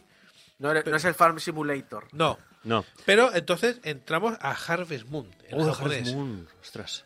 Ese es el que realmente impone eh, mucho de los de, de las clásicas mecánicas que tiene este tipo de juegos. Y es que tú apareces ahí como avatar, incluso te, te, te, te meto en una narrativa concreta y el personaje tiene unos objetivos, aparte del hecho de que tengo que gestionar una granja, pero ya no hago unos clics en unos tomates en una pantalla, ya voy yo en persona a coger la A tierra, cogerlo. abrirla, plantarlo, regarlo, esperarme unos días, coger el tomate, tener más semillas. Te lo hace más personal. Y de aquí derivamos a otro género de construir eh, distinto. Algunos ejemplos, bueno, algunos ejemplos eh, famosos. Stardew Valley, ¿no? También Eh, puede entrar eh, ahí en eso. Stardew Valley es el, el bombazo final, que justamente lo comentaban y nace de, directamente de Harvest Moon, porque el creador decía hace mucho tiempo que yo no veo un Harvest Moon chulo y lo voy a hacer yo. Y vaya triunfo. Y el y otro que en, en mobile, sobre todo en Facebook, en, su en sus primeros. Hostia, sí. eh, ya sé cuál vas a decir, el, el de la energía. el- porque siempre te falta energía. ¿cómo te iba a decir? El Farmville. Sí. Farmville, sí, sí. El de las invitaciones, porque todo el mundo te mandaba. Era aquel momento que todo el mundo te mandaba invitaciones en Farmville y es como dejarme de vivir, y, por lo- y favor. los tiempos de arranque del Candy Crush fue, fue el otro que, que explotó, que fue Mm. el otro juego que en- entre móvil y Facebook todo el día recibías 20.000 invitaciones de, por favor, eh, Sí. mándame energía, mándame vidas, mándame movidas. Ahí, ahí hay que aprender, ahí hay que aprender que en Facebook puedes bloquear aplicaciones. Ahí, ahí aprendimos todos eso. Sí. Sí, porque hay mucha gente que no lo de- de- seguía, años más tarde decía, dejar de enviarme invitaciones. Digo, que la bloquees, que le puedes decir que no te envíe ninguna invitación de esta aplicación y vivirás feliz. Y este gimmick de la granja, a- hasta hace uno, bueno, yo creo que el, el boom hace, a, a partir de, de Stardew Valley un poco, pero otra vez muchos juegos deciden, oye, pues igual integramos una granja en el juego. Pero Claro. esto, no, no, pero va a haber una granja. Es que, si Pero no es que estamos matando a alienígenas en el espacio. Pero es tenemos igual una una granjita. aquí, bueno, en el Fallout 4, que sin ir más lejos, que tienes la parte de que tú te vas a hacer tus misiones de Fallout, pero eh, tienes tu parcelita ahí que proteger y tal, con tu también huertecito que puedes hacer ahí con patatas si quieres y tal. Eh, eh, En Minecraft. En Minecraft, por también, supuesto, exacto, tiene, sí, sí. tiene mecánicas relativamente ocultas para gestionar la granja. Y aparte tienes, por ejemplo, el Farm Simulator este, eh, siempre que sale cada año a la venta, el Farm Simulator lo que sea. Por ejemplo, hay países como en Alemania que es un puto bombazo. Sí, sí, Cada vez que sale. es un top ventas. Julio. Démosle la vuelta. Granjas que construyen cosas. Ahí tenemos Garden Story. si no la habéis jugado, es buenísimo, por cierto. ¿Cuál has dicho que no me- no me más Cosas, cosas como Factorio, demás, Claro. que Ah. son de, de crea- crear máquinas que generan cosas. Generar son sistem- crear sistemas. verduras, Exacto, no son verduras, pero ¿Cuál habías dicho, Julio? Garden Story. Vale. Vale, es que no me había quedado con el título antes. Pero bueno, aquí vemos un género nuevo y, y además ahora ha hecho, ha hecho boom también. Los japoneses lo han- muchos RPG, RPG lo han metido y últimamente acaba de salir hace nada el Harvestella. Mm. Está, está Harvestella, está el Rune Factory. Sí, los Story of llevan muchos años también. Ahora, de hecho, es muy raro jugar juegos tipo de estos de civilización y de tal ¿Dónde y cual, están mis que no tomates? tengan- Y mis tomates. que no te obliguen a tener tu granja para mantener a tu tal, sí, sí. Y eso, y entonces de sembrar para recoger, que es lo que hacemos aquí a la hora de construir, eh, el hecho de anticipar, el hecho de decir, bueno, tengo un espacio que tengo que generar uno- unos recursos para que esos recursos me generen más y volvemos otra vez lo mismo, pasamos a, de sembrar para recoger, pasamos a construir para destruir. Hombre, esto ya, esto ya me gusta más. Y aquí vamos Círculo otra vez. A destruir, Y aquí vamos destrucción. otra vez a lo mismo, el círculo de la vida. círculo de la vida. Claro. Ciclo sin fin. Y curiosamente, eh, eh, cuando nació el género de los eh, Real Time Simulator, los RTS, al principio eran solo de tropas. Y eran de tropas de... ah, tú tienes tus ejércitos y os- se pegan de hostias y ya está. Pero es eh, el, el más significativo que empieza a hacer esto es el, el Dune 2 de, Mm, de, de PC. Bueno, que también se, también se lo, por ejemplo, en Mega Drive. En consola salió, sí. Y mm, que venía del 1, que era una. El 1 era una visual novel. el, el, el Dune original, sí. Basado en la película. Bueno, muy, muy. La la película de David Lynch. aventura conversacional de la época, quizás, Sí, ¿no? pero, sí, pero que tenía también un tema de, de gestión de también de gestión de tropas. Pero el, el, el Dune 2 au- automáticamente abrazó el tema de voy a hacerme yo la, la, La- la gestión, la gestión de- de- edificios y de Del ejército... y de bueno, un edificio que genera unidades y, Mm. y lo, que- lo que se ha convertido en una base del género. Y que ya lo explotaría del todo Warcraft. Y que Mm. Warcraft ya, en los originales, no, no World of Warcraft. No, no, no, Warcraft, Warcraft. Y, su- y sus Sí, tres sí. partes. Y después y podemos ir hasta StarCraft, pero ya empezaríamos a, a, a gestionar eso. Quiero gestionar edificios y esos edificios Me generan una ciudad que me da los recursos que necesito para ir a la guerra. Bueno, cualquier RTS bebe de esto, ¿no? StarCraft, eh, bueno, Warcraft, StarCraft, eh, el Command and Conquer, todos estos. Claro, y el es- giro marcado. eh, eh, Warcraft aparece en el 94. No lo he dicho, el, el Dune 2 es del 92, Warcraft del 94, el Command and Conquer es del 95 ¿Es y, del otro 90 ¿Es 90 95? 95. Pensaba que era más antiguo, mira lo que te digo. El primero, Mira. ¿eh? El primero. Y, y de ahí, y fíjate que este también te puede parecer que es más antiguo, pero el Age of Empires es del 97. Es del el 97. original. Cuando sale Age of Empires, el género está ya bien curtido. Sí, sí, sí. Yo también pensaba que era de los pioneros y no, no. Claro, entonces el 2 De es de todavía alguna posterior, manera- claro. De alguna manera lo es de los pioneros, ¿eh? Porque también establece Sí, mucha... ha sido muy influyente, pero ostras, pensaba que era más, más antiguo. Pero sobre todo el que influyó fue el segundo, ¿verdad? El 2. Sí. Bueno, pero el 1 ya digamos que ya sentaba muchas bases. Pues El aquí, era duro, yo no podía. Claro, en el 2 como tienes el truco del coche para ir abriendo mapa, ¿Qué? el coche. el coche, el, el truco del coche. Ahí en la vas ahí abriendo coche. Bueno, búscalo por YouTube, es, es divertido. Por ahí- Jugaba, jugaba- jugaba porque me lo dejaba mi padre, tenía yo 10 años, así que Pero- no sabía yo eso. Pero sí hemos llegado a eso, hemos llegado a que ahora construyes y, y está interno a nosotros. Construyes porque quiero ir a la guerra y destruir cosas. Y quiero destruir los edificios del otro. Sí. Y quiero crear una masacre. Destrucción. Pero yo al principio lo que tengo que hacer es construir. De hecho, a mí me, me frustraba mucho el Age of the Empires, porque lo que yo quería era construir. Tú querías Mi- yo- a mí tu- me daba igual hacer la guerra o no la guerra con los otros. Yo quería mi parcelita y era tú quédate con tu parcelita porque nos tenemos que pelear. Y me frustraba mucho tener que estar pendiente de, de hacer murallas y de cosas cuando lo- yo quería hacer otras cosas con mi ciudad. Pero bueno, Vale. Entonces, ¿con qué nos quedamos de, de esta visión general? De, no, voy a, no voy a meter más en historia, pero una visión de general de qué mecánicas sacamos de aquí que son útiles para esto de construir. Pues por un lado tenemos que necesitamos eh, planos de las cosas por hacer, Que pueden ser edificios Sí, o un apuntamos. tanque o, o la movida o lo que sea. Te necesito cosas que construir, Sí. los planos de esas cosas. A veces tengo el plano concreto, a veces como hemos dicho, como Sin City, eh, eh, dispongo de qué tipo de cosas se va a construir ahí, pero no la defino del todo. Tenemos que siempre nos hacen falta recursos, Siempre, y además siempre hace falta recursos porque siempre, siempre hay un número limitado. y ya sea dinero o, o sea eh, Madera, madera, rocas, o roca, o oro, o lo que toque, ciudadanos, sí. Uranio. Sa- Sacrificar personas. Y hace falta un terreno donde hacer esto. Y sobre esto, todos los juegos, puedes jugando con estas tres cosas y definiéndolas de maneras distintas, puedes hacer lo que, lo que quieras en el género que estamos hablando de, de, de construir. Entonces, esto de alguna manera evoluciona hacia lo que comentaba Mario hace un momento, que es el hecho de construir por el placer de construir. Vale, hay objetivos. eh, hay que hacer una la guerra o tengo que hacer una un hospital o un parque de atracciones. Pero hay algo que ha estado siempre ahí desde el principio en el espíritu, pero que no se ha aprovechado hasta hacer relati- relativamente, entre comillas, eh, explotar justamente esto, de que yo lo que quiero es hacer un parque de atracciones bonito.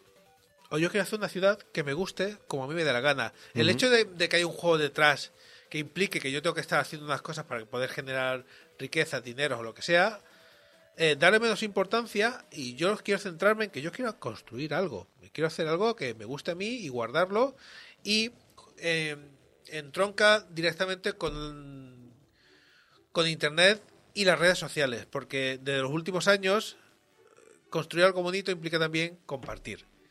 Y yo quiero compartir esto, este, esta ciudad que he hecho más tan chula, Eh, o lo que sé que he generado. Y, claro, un juego que explota esto de hace muchos años y que nace también con ese espíritu es Minecraft. Ah, mira.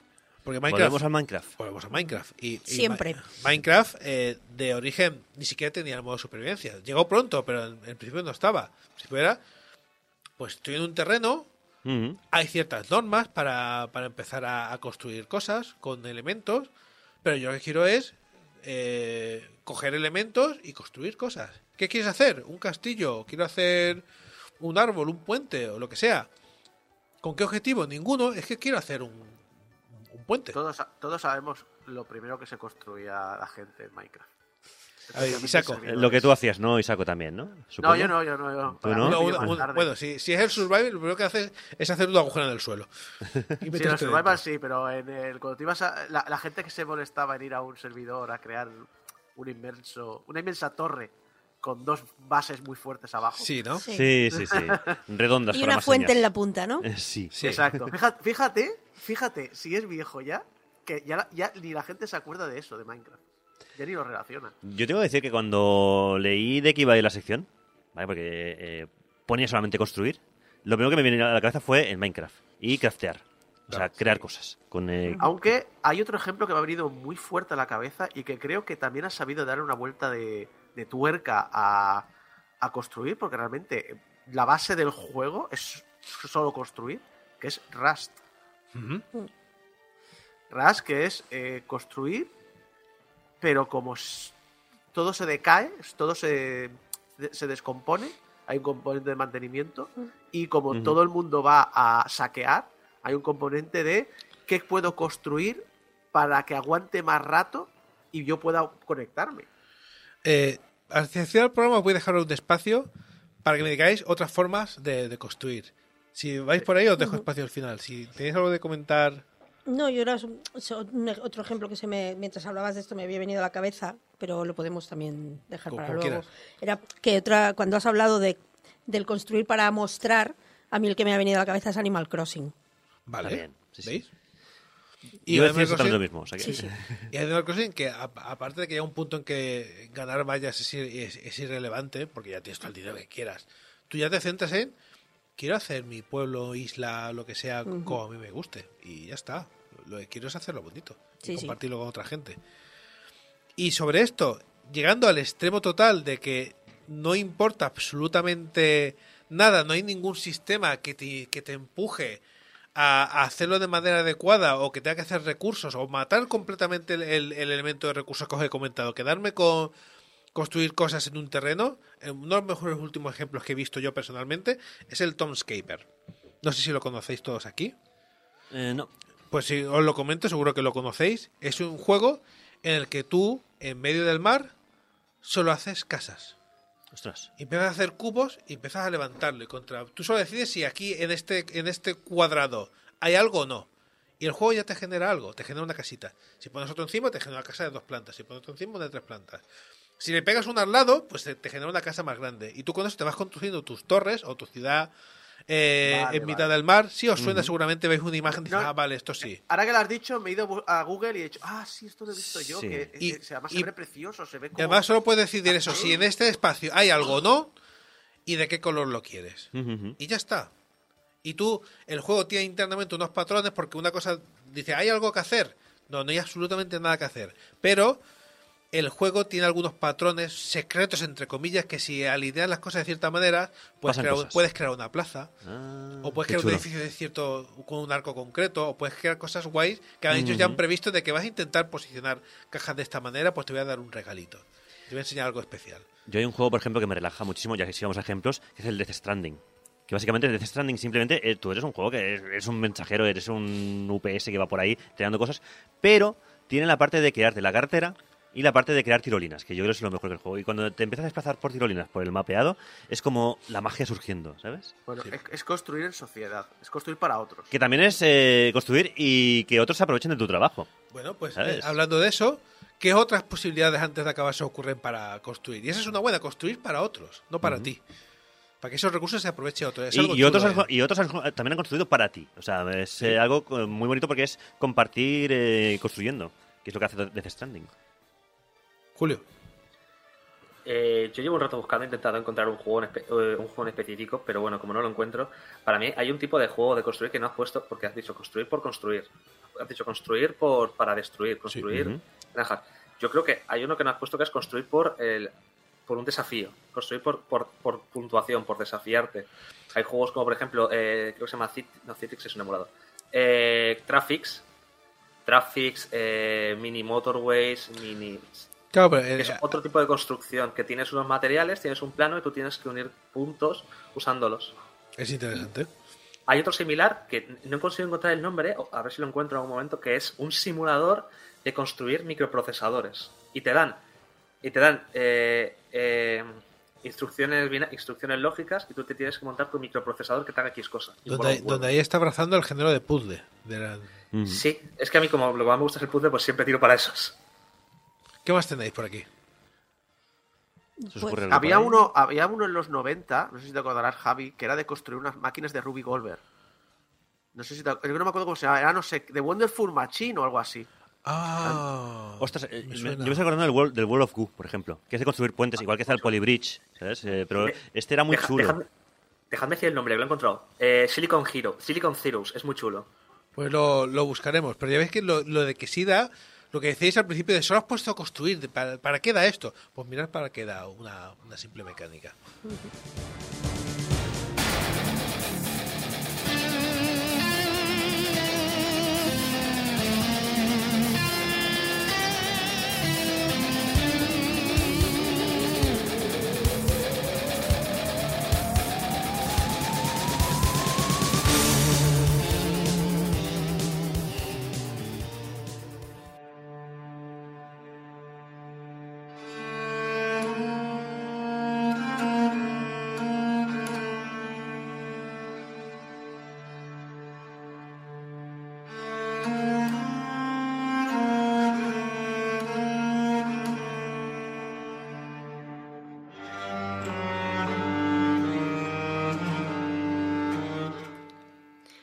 Desde entonces, dicen que cuando llega la noche de difuntos, se oye doblar sola la campana de la capilla, y que las ánimas de los muertos, envueltas en jirones de sus sudarios, corren como en una cacería fantástica por entre las breñas y los zarzales.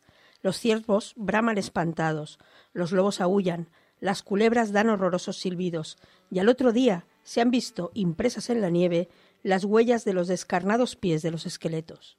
Por eso en Soria le llamamos el Monte de las Ánimas, y por eso he querido salir de él antes que cierre la noche.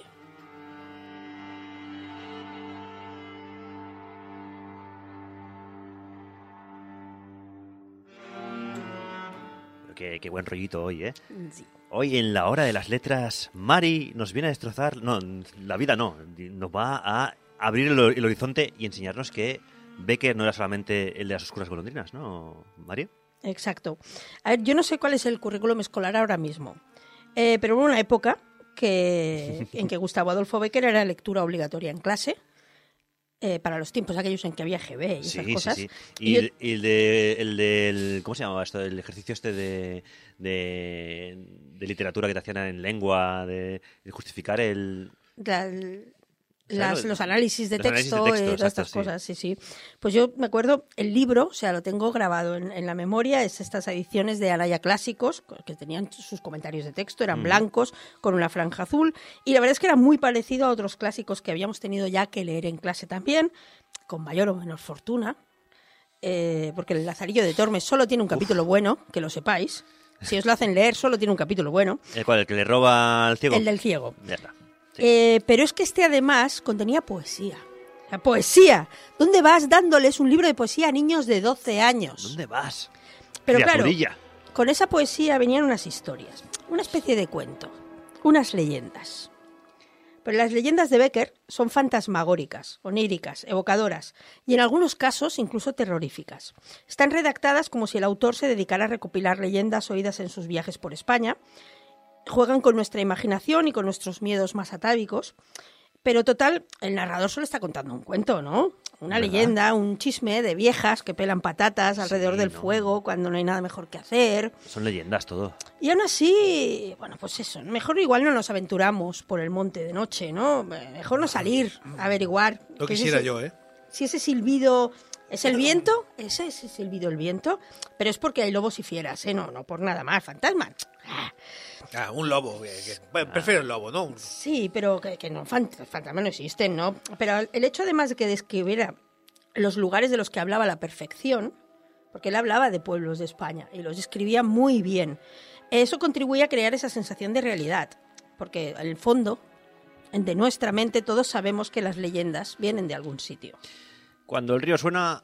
Agua lleva. Eh, por supuesto que en Becker podemos encontrar influencia del romanticismo anglosajón en sus escritos. Eh, no en vano estaba fascinado por Byron y por. Shakespeare. O sea, pero era un fanboy. Fanboy del estilo que lo llegaron a echar de un trabajo porque hacía dibujitos al margen de las libretas de los personajes de Shakespeare. Porque además de Era muy escribir era, era, si era estuviera Becker vivo hoy, eh, ¿sería TikToker? Seguramente. O- si, si o hubiera estado vivo en tendría- los 80, los 90, en nuestra época, tendría la carpeta decorada de fotos de, ¿sabes? Sí, de, sí. de Lord Byron, de... de Shakespeare y tendría, tendría algún, una algún super cómic pop. online. Tendría una super pop de, de ellos. Hombre, si Byron fuera de nuestra época, habría salido la super pop. De porque hecho, sí. Byron era una Sí, sí. superstar. Ajá. Es- est- estaría en el Sálvame. Allí. Es posible, sí. Byron sí. Byron Otros no, pero Byron sí. Es otra cosa muy común en el romanticismo eh, inglés, es esa idealización del pasado medieval, de sus lugares y edificaciones, las gentes, las gestas. Para los románticos la Edad Media era un tiempo de caballeros honorables y damas delicadas, una época dorada donde los nobles no tenían que rebajarse a hacer esas cosas como trabajar, por ejemplo. Porque no olvidemos que muchos de los románticos más famosos venían de familias nobles venidas a menos, ya en el siglo XIX, y los Becker, o más bien los Domínguez Bastidas, eran una de esas familias. Porque el apellido Becker es precisamente un apellido de la familia de cuando la familia tenía renombre, que además suena medio extranjero, y Mm, pa- aunque para, para entonces ya se había quedado relegado a, a quinto, sexto apellido, todos los artistas de la familia lo, lo reclamaron. No solo Gustavo Adolfo, que, que le escribía, sino su padre, su hermano que era pintor, un tío también era pintor. Él venía de familia artista, pero de familia de pintores. Y él aprendió a pintar, aprendió a, a dibujar, era un ilustrador muy bueno, pero a él lo que le gustaba era escribir. Y la verdad es que se le daba muy bien.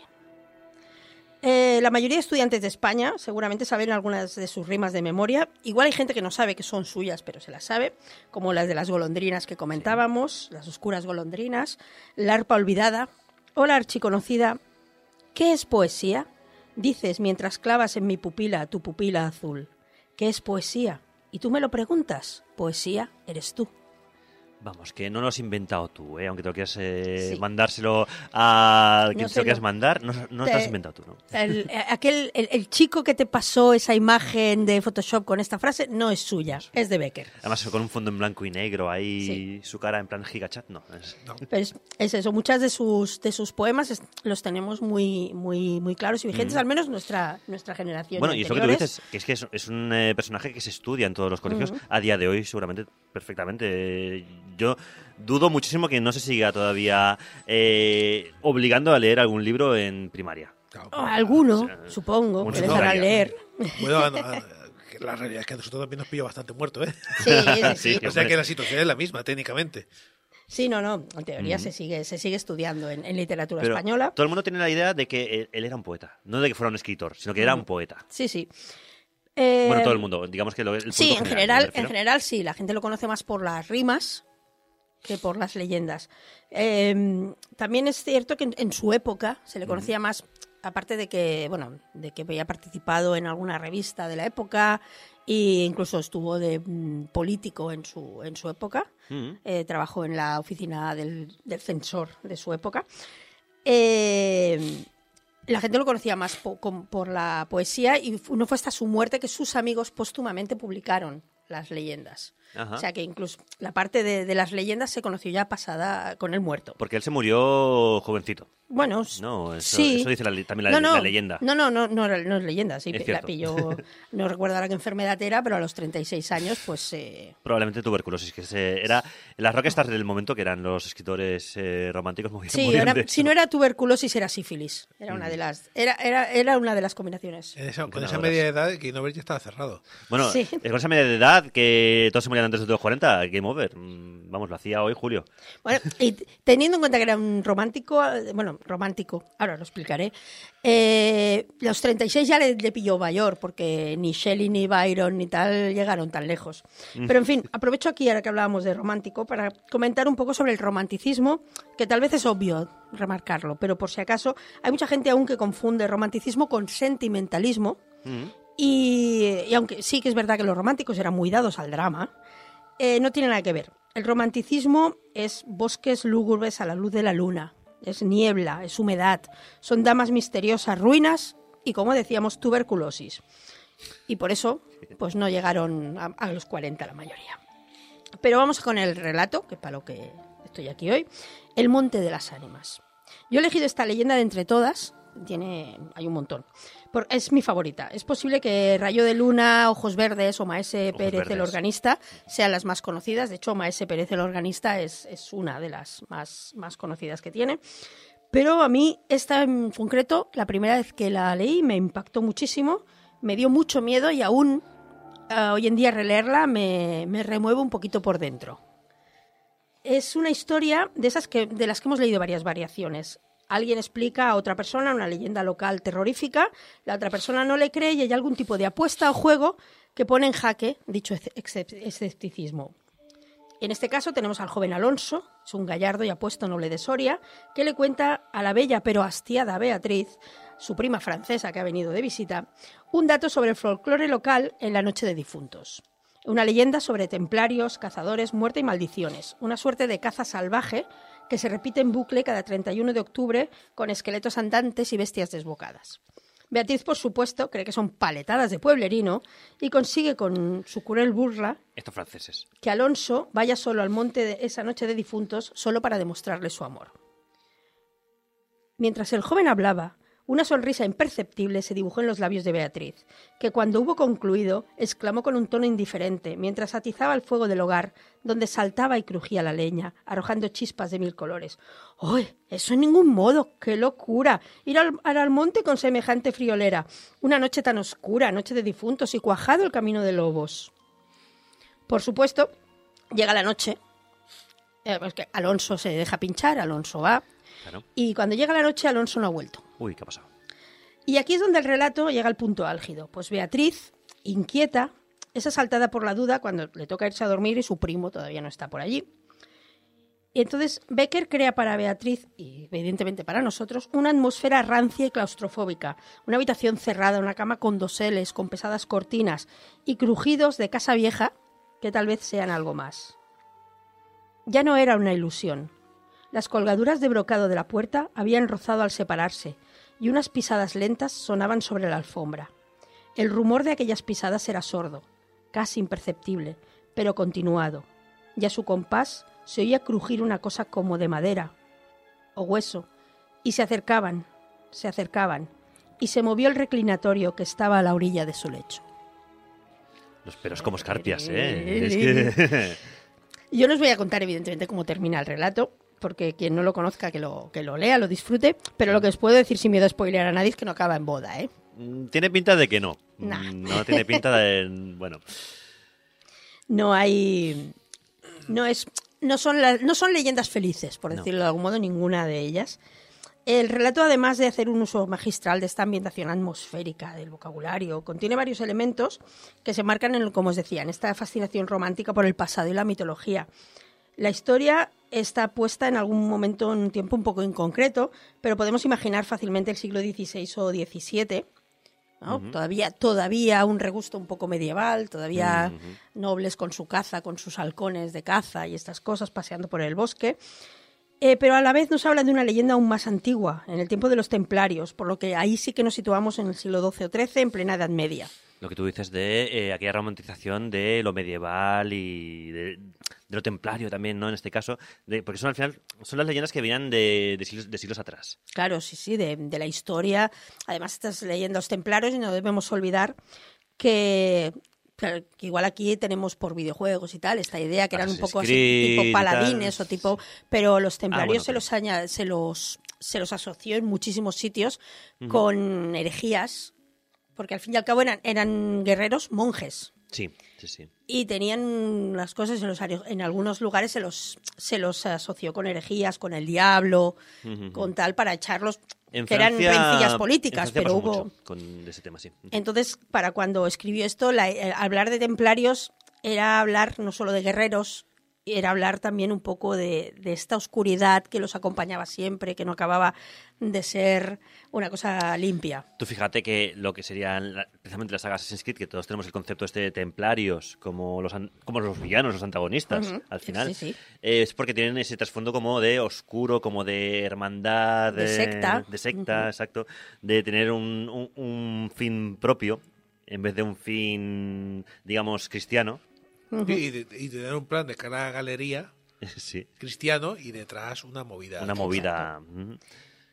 Eh, el- como es eso, esto es, es- es plena Edad Media, es, es el imaginario popular, todo Sí. en- está lleno, todos los lugares, Francia, tú has dicho, en Francia hay muchas leyendas de, de templarios, pero otra leyenda que sale en la novela, en la novela, en la leyenda, es la, la cacería salvaje. Mm. La cacería salvaje, el Wild Hunt de, Sí. de Odín, Sí. que es un tema también muy recurrente en muchas leyendas medievales, es este grupo de espectros cabalgando en la cacería sin fin que normalmente presagian guerra o muerte. Sí.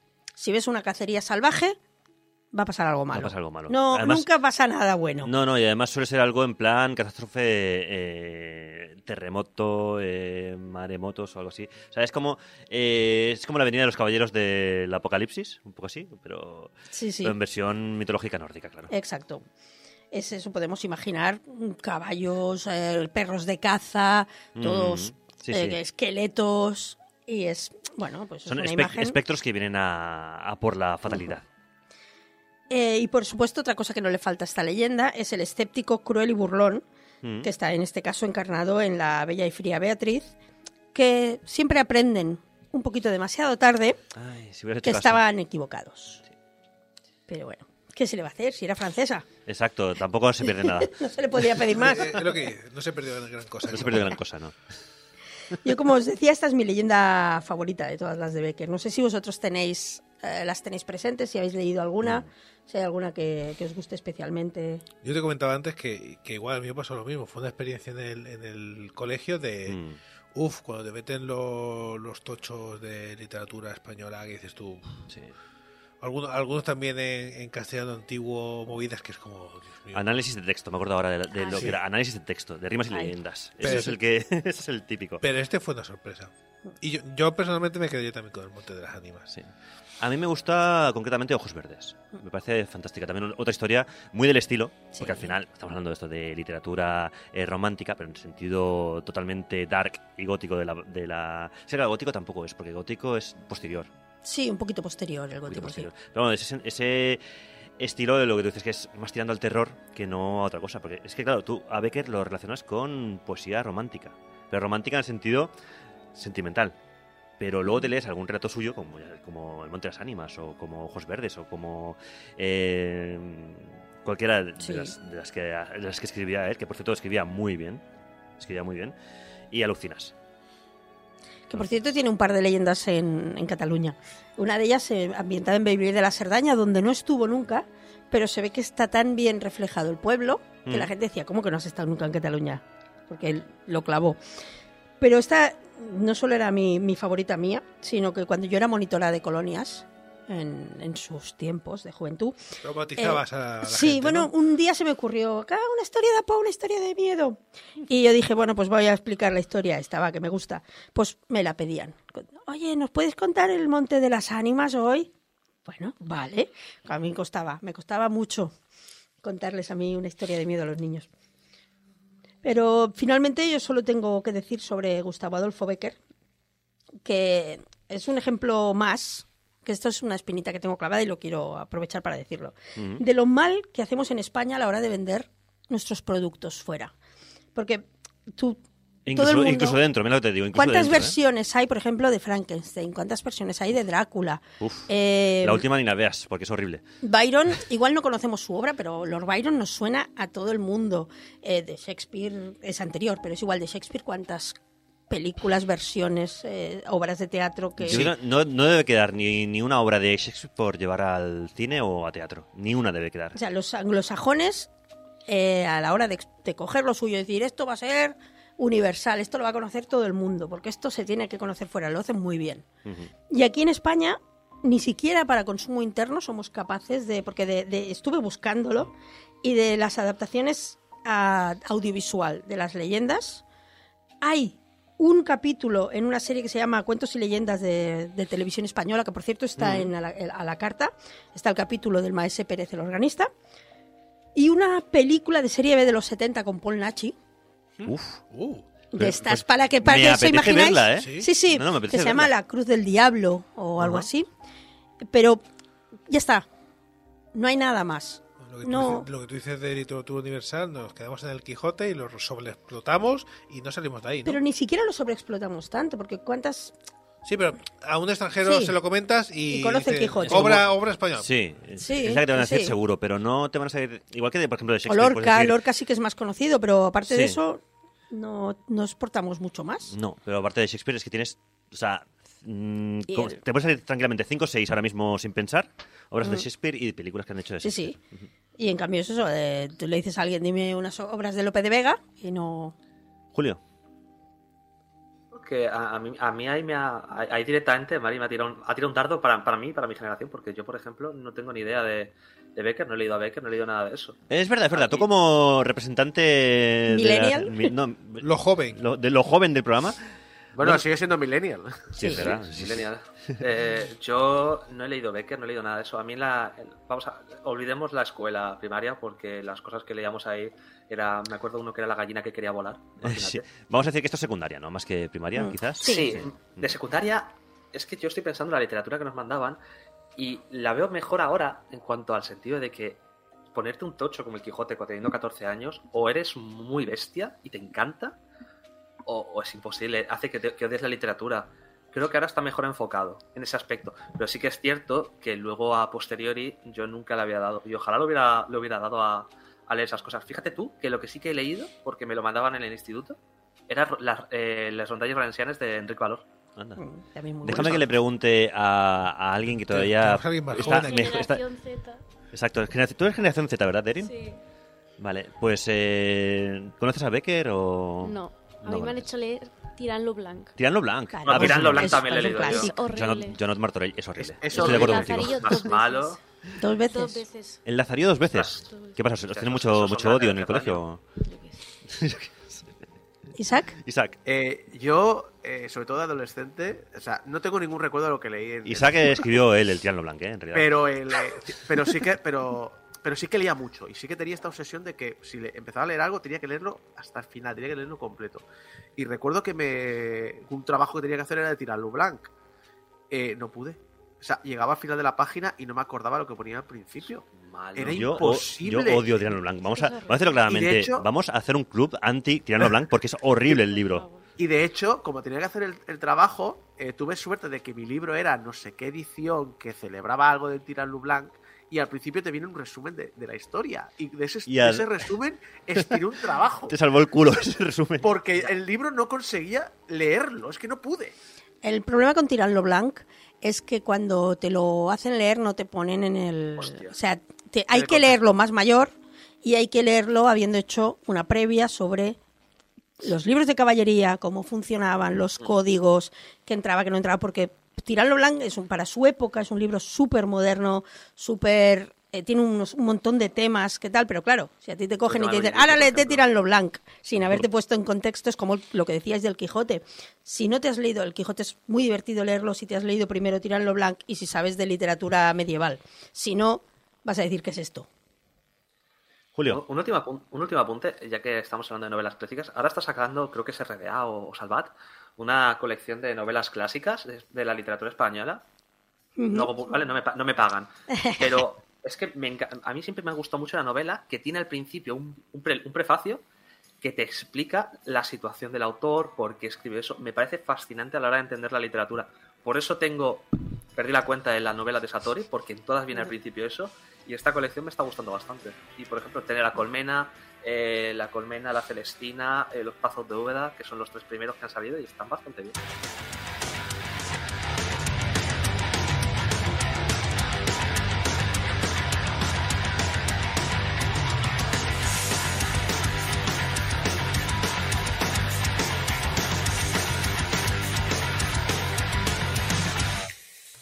Y hasta aquí el programa 766 de Game Over, eh, en el cual hemos estado pues muy bien acompañados, la verdad. Por ejemplo, pues a, a mi derecha con, con Mari, con Javi Gutiérrez, con Erin San, que estaba aquí camuflada aquí entre, entre los micros, con eh, Julio Carmona más allá de las ondas y también con Isaac que, que está ahí y no se ha quedado el hombre. Y saco el bicho.